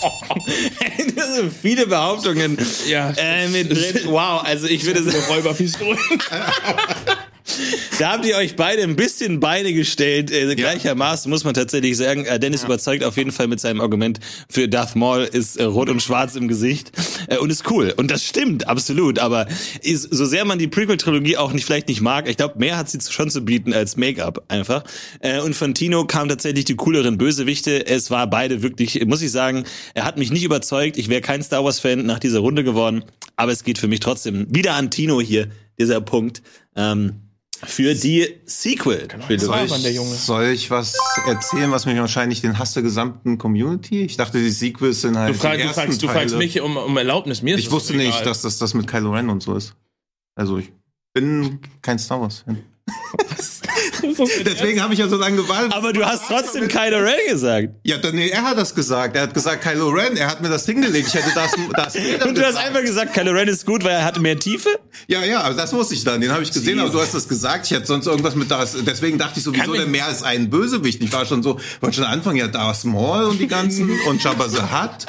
Okay. Eddie, was hättest du denn gesagt? Du wolltest schon reingrätschen mit deiner Antwort. Ja, ja, ich würde, hätte den Punkt jetzt tatsächlich Dennis gegeben, weil also erstens mal äh, die Sequels nicht kohärent sind und damit als Trilogie nicht richtig funktionieren. Und zweitens finde ich, dass die Prequels, um jetzt mal Real Talk zu machen, ähm, natürlich haben die auch ihre Schwächen und man kann, den, äh, kann da viel kritisieren, aber sie haben das Star Wars-Universum größer und spannender gemacht. Ähm, und ich finde, die Sequels haben das Universum eher kleiner gemacht durch diese ganzen Zufälle. Oh, was ist, ich bin gerade zufällig hier bei einem Gegenstand, den ich brauche und so. Ähm, sie haben das Universum kleiner gemacht und George Lucas hat es geschafft, durch die Prequels das Universum in seiner Gesamtheit, durch die Planeten und die Lore eher interessanter zu machen und dafür auch eine Basis zu legen für Spin-offs, für Serien und so weiter. Während die Sequels eigentlich fast dafür gesorgt haben, äh, Star Wars äh, in Gänze zu begraben. Das sehe ich genauso. Äh, absolut, aber wie gesagt, ich bewerte hier nicht die Antwort, sondern die Argumentation, äh, die dieser folgt. Äh, und damit liegt Tino 2-0 vorne, man glaubt es kaum, aber der nächste Punkt könnte schon die entscheidende Runde sein, äh, wenn es hier den Matchball für Tino zu versenken gilt. Wir kommen in die dritte Runde, das ist jetzt keine Entweder-Oder-Frage mehr. Das heißt, es ist eine offene Frage. Also ihr könnt äh, antworten, denn wie ihr möchtet. Die Frage kommt von Ed Larry-Lasagne und der möchte wissen, Entschuldigung. Wer ist der schlechteste Regisseur der Neuzeit? Äh, Paul W.S. Anderson, weil er mit, weißt du, ja, das, weil er mit Monster Hunter eine Videospielverfilmung gemacht hat, die so dankbar gewesen wäre, wo er so viele Creature Designs hat, die er einfach nur aufgreifen müsste, was er aber nur bruchstückhaft macht und stattdessen eine wirklich komplett Schnittdesaster, Schnittstaccato, zerfetzte Inszenierung macht, bei der weder Fans noch Personen, die niemals von Monster Hunter gehört haben, auch nur ansatzweise glücklich werden. Und für die nächsten 15 Sekunden habe ich dann noch ungefähr acht andere Filme von ihm, die ein ebenfalls so großes Desaster sind. Schwierig. Mir fällt tatsächlich keiner ein. Verloren, jetzt sag was. Michael Ähm, Martin Scorsese. mir fällt tatsächlich keiner ein. Tatsächlich. Eddie, hast du, eine, hast du einen Vorschlag für ihn? Ich hätte auch Paul, ich hätte auch Paul W.S. Anderson. Ich würde sagen M. Night Shyamalan. Weil ich, ähm, ich, äh, klar, Willst du ihn annehmen? Willst du M. Night Shyamalan einen annehmen, guten Dennis? Film gemacht oder äh, zweieinhalb oder anderthalb. Okay, überleg dir was zu M. Night Shyamalan. Tino. Also ich kann das, was ich über Monster Hunter gesagt habe, auch noch über seine vorherigen Filme sagen. Natürlich über die gesamten Resident Evil Filme, die ein Schlag ins Gesicht von allen Fans sind, die ein Schlag ins Gesicht sind von allen Leuten, die einfach nur Actionfilme sehen wollen und ein Schlag ins Gesicht von allen Leuten, die eine starke Hauptdarstellerin Es ist so ein bisschen, es ist so ein bisschen wie, als würde man Star Wars für Popkultur aussehen, was Tino gerade gemacht hat. Aber Etienne hat natürlich recht. Shyamalan ist wirklich kein guter Regisseur. Ähm, hat höchstens mit Filmen wie Glass ähm, einigermaßen eine verständliche Handlung erzeugen können mit Spannung, aber mehr wartet dann noch. Okay. Achso, darf ich jetzt nicht mehr gegen? Nein, äh, das war's schon. Ähm, ja, starke Antwort auf jeden Fall. Tut mir echt leid, Dennis. Ich kenne ich kenn das gut, wenn das passiert. Da ist die Speedrunde einfach äh, gnadenlos, wenn einem da nichts einfällt oder dieselbe Antwort. Deswegen äh, tut es mir ein bisschen leid, aber ich muss natürlich hier die, äh, den. Punkt auch geben hier für Tino und damit 3 zu 0 die Speedrunde gewonnen. gewonnen. Herzlichen Glückwunsch hier an Tino. Es ist mir eine große Ehre, dir den Pokal zu überreichen. Tino, der Gewinner dieser Folge, Phil Fights! Ja, es ist, es ist hart. Etienne. Dennis sehr, sehr souverän hier ins Finale gekommen, aber da fehlt vielleicht noch ein bisschen die Erfahrung, die Abgeklärtheit in so einer Speedrunde zu bestehen. Es ist nicht leicht, aber ich finde für deinen ersten Auftritt hier absolut fantastisch gemacht. Äh, Dennis Heinrich ist heute das erste Mal dabei. Dennis, unser Zweitplatzierter, richtig gut gemacht und natürlich die große Enttäuschung des Abends. Äh, Etienne Gade, wir können noch mal zu ihm auf die Couch schauen. Wie beachtest du den äh, heutigen Abend? Also, ähm, ja, wir haben ja einen verdienten Gewinner gesehen. Ich fand es insgesamt heute, auch wenn es äh, relativ eindeutig war, sowohl jetzt in der Finalrunde als auch in der Vorrunde, muss ich sagen, war es trotzdem, hat sich's knapper angefühlt ähm, als manchmal äh, in anderen Folgen. Ich hatte das Gefühl, auch wenn ich keinen Punkt gehabt habe, dass ich ähm, trotzdem auch immer am Punkt gekratzt habe. Es gab Folgen, da, da würde ich zugeben, da war ich weit weg vom Punkt. Also insofern gefühlt ähm, sieht es zwar nicht gut aus für mich, aber es hat mir trotzdem wie immer Spaß gemacht. Und ähm, jetzt habe ich Tino auch ein Stück weit wieder lieb. Es, ich kann ihm bei seinem Charme natürlich auch nicht widerstehen.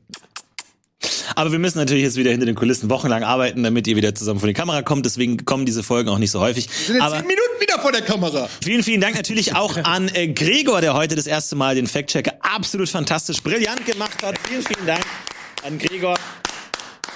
Danke, dass du dabei warst und äh, vielen Dank natürlich auch an euch ans Zuschauen und Mitmachen äh, für die Umfragen, den Hashtags und die ganzen Fragen, die gekommen sind. Wir haben noch zwei Fragen übrig, die wir uns fürs nächste Mal aufheben. Ansonsten sehen wir uns ja gleich wieder beim Chat-Duell. Bleibt also einfach dran, dann seht ihr äh, weiteren äh, Content zum Thema Filmliebe. Bleibt also dran. Vielen, vielen Dank fürs Zuschauen. Haut rein, bis zum nächsten Mal, wenn es wieder heißt Filmfights. Bis dahin, macht's gut. Ciao. Ciao. Filmfights.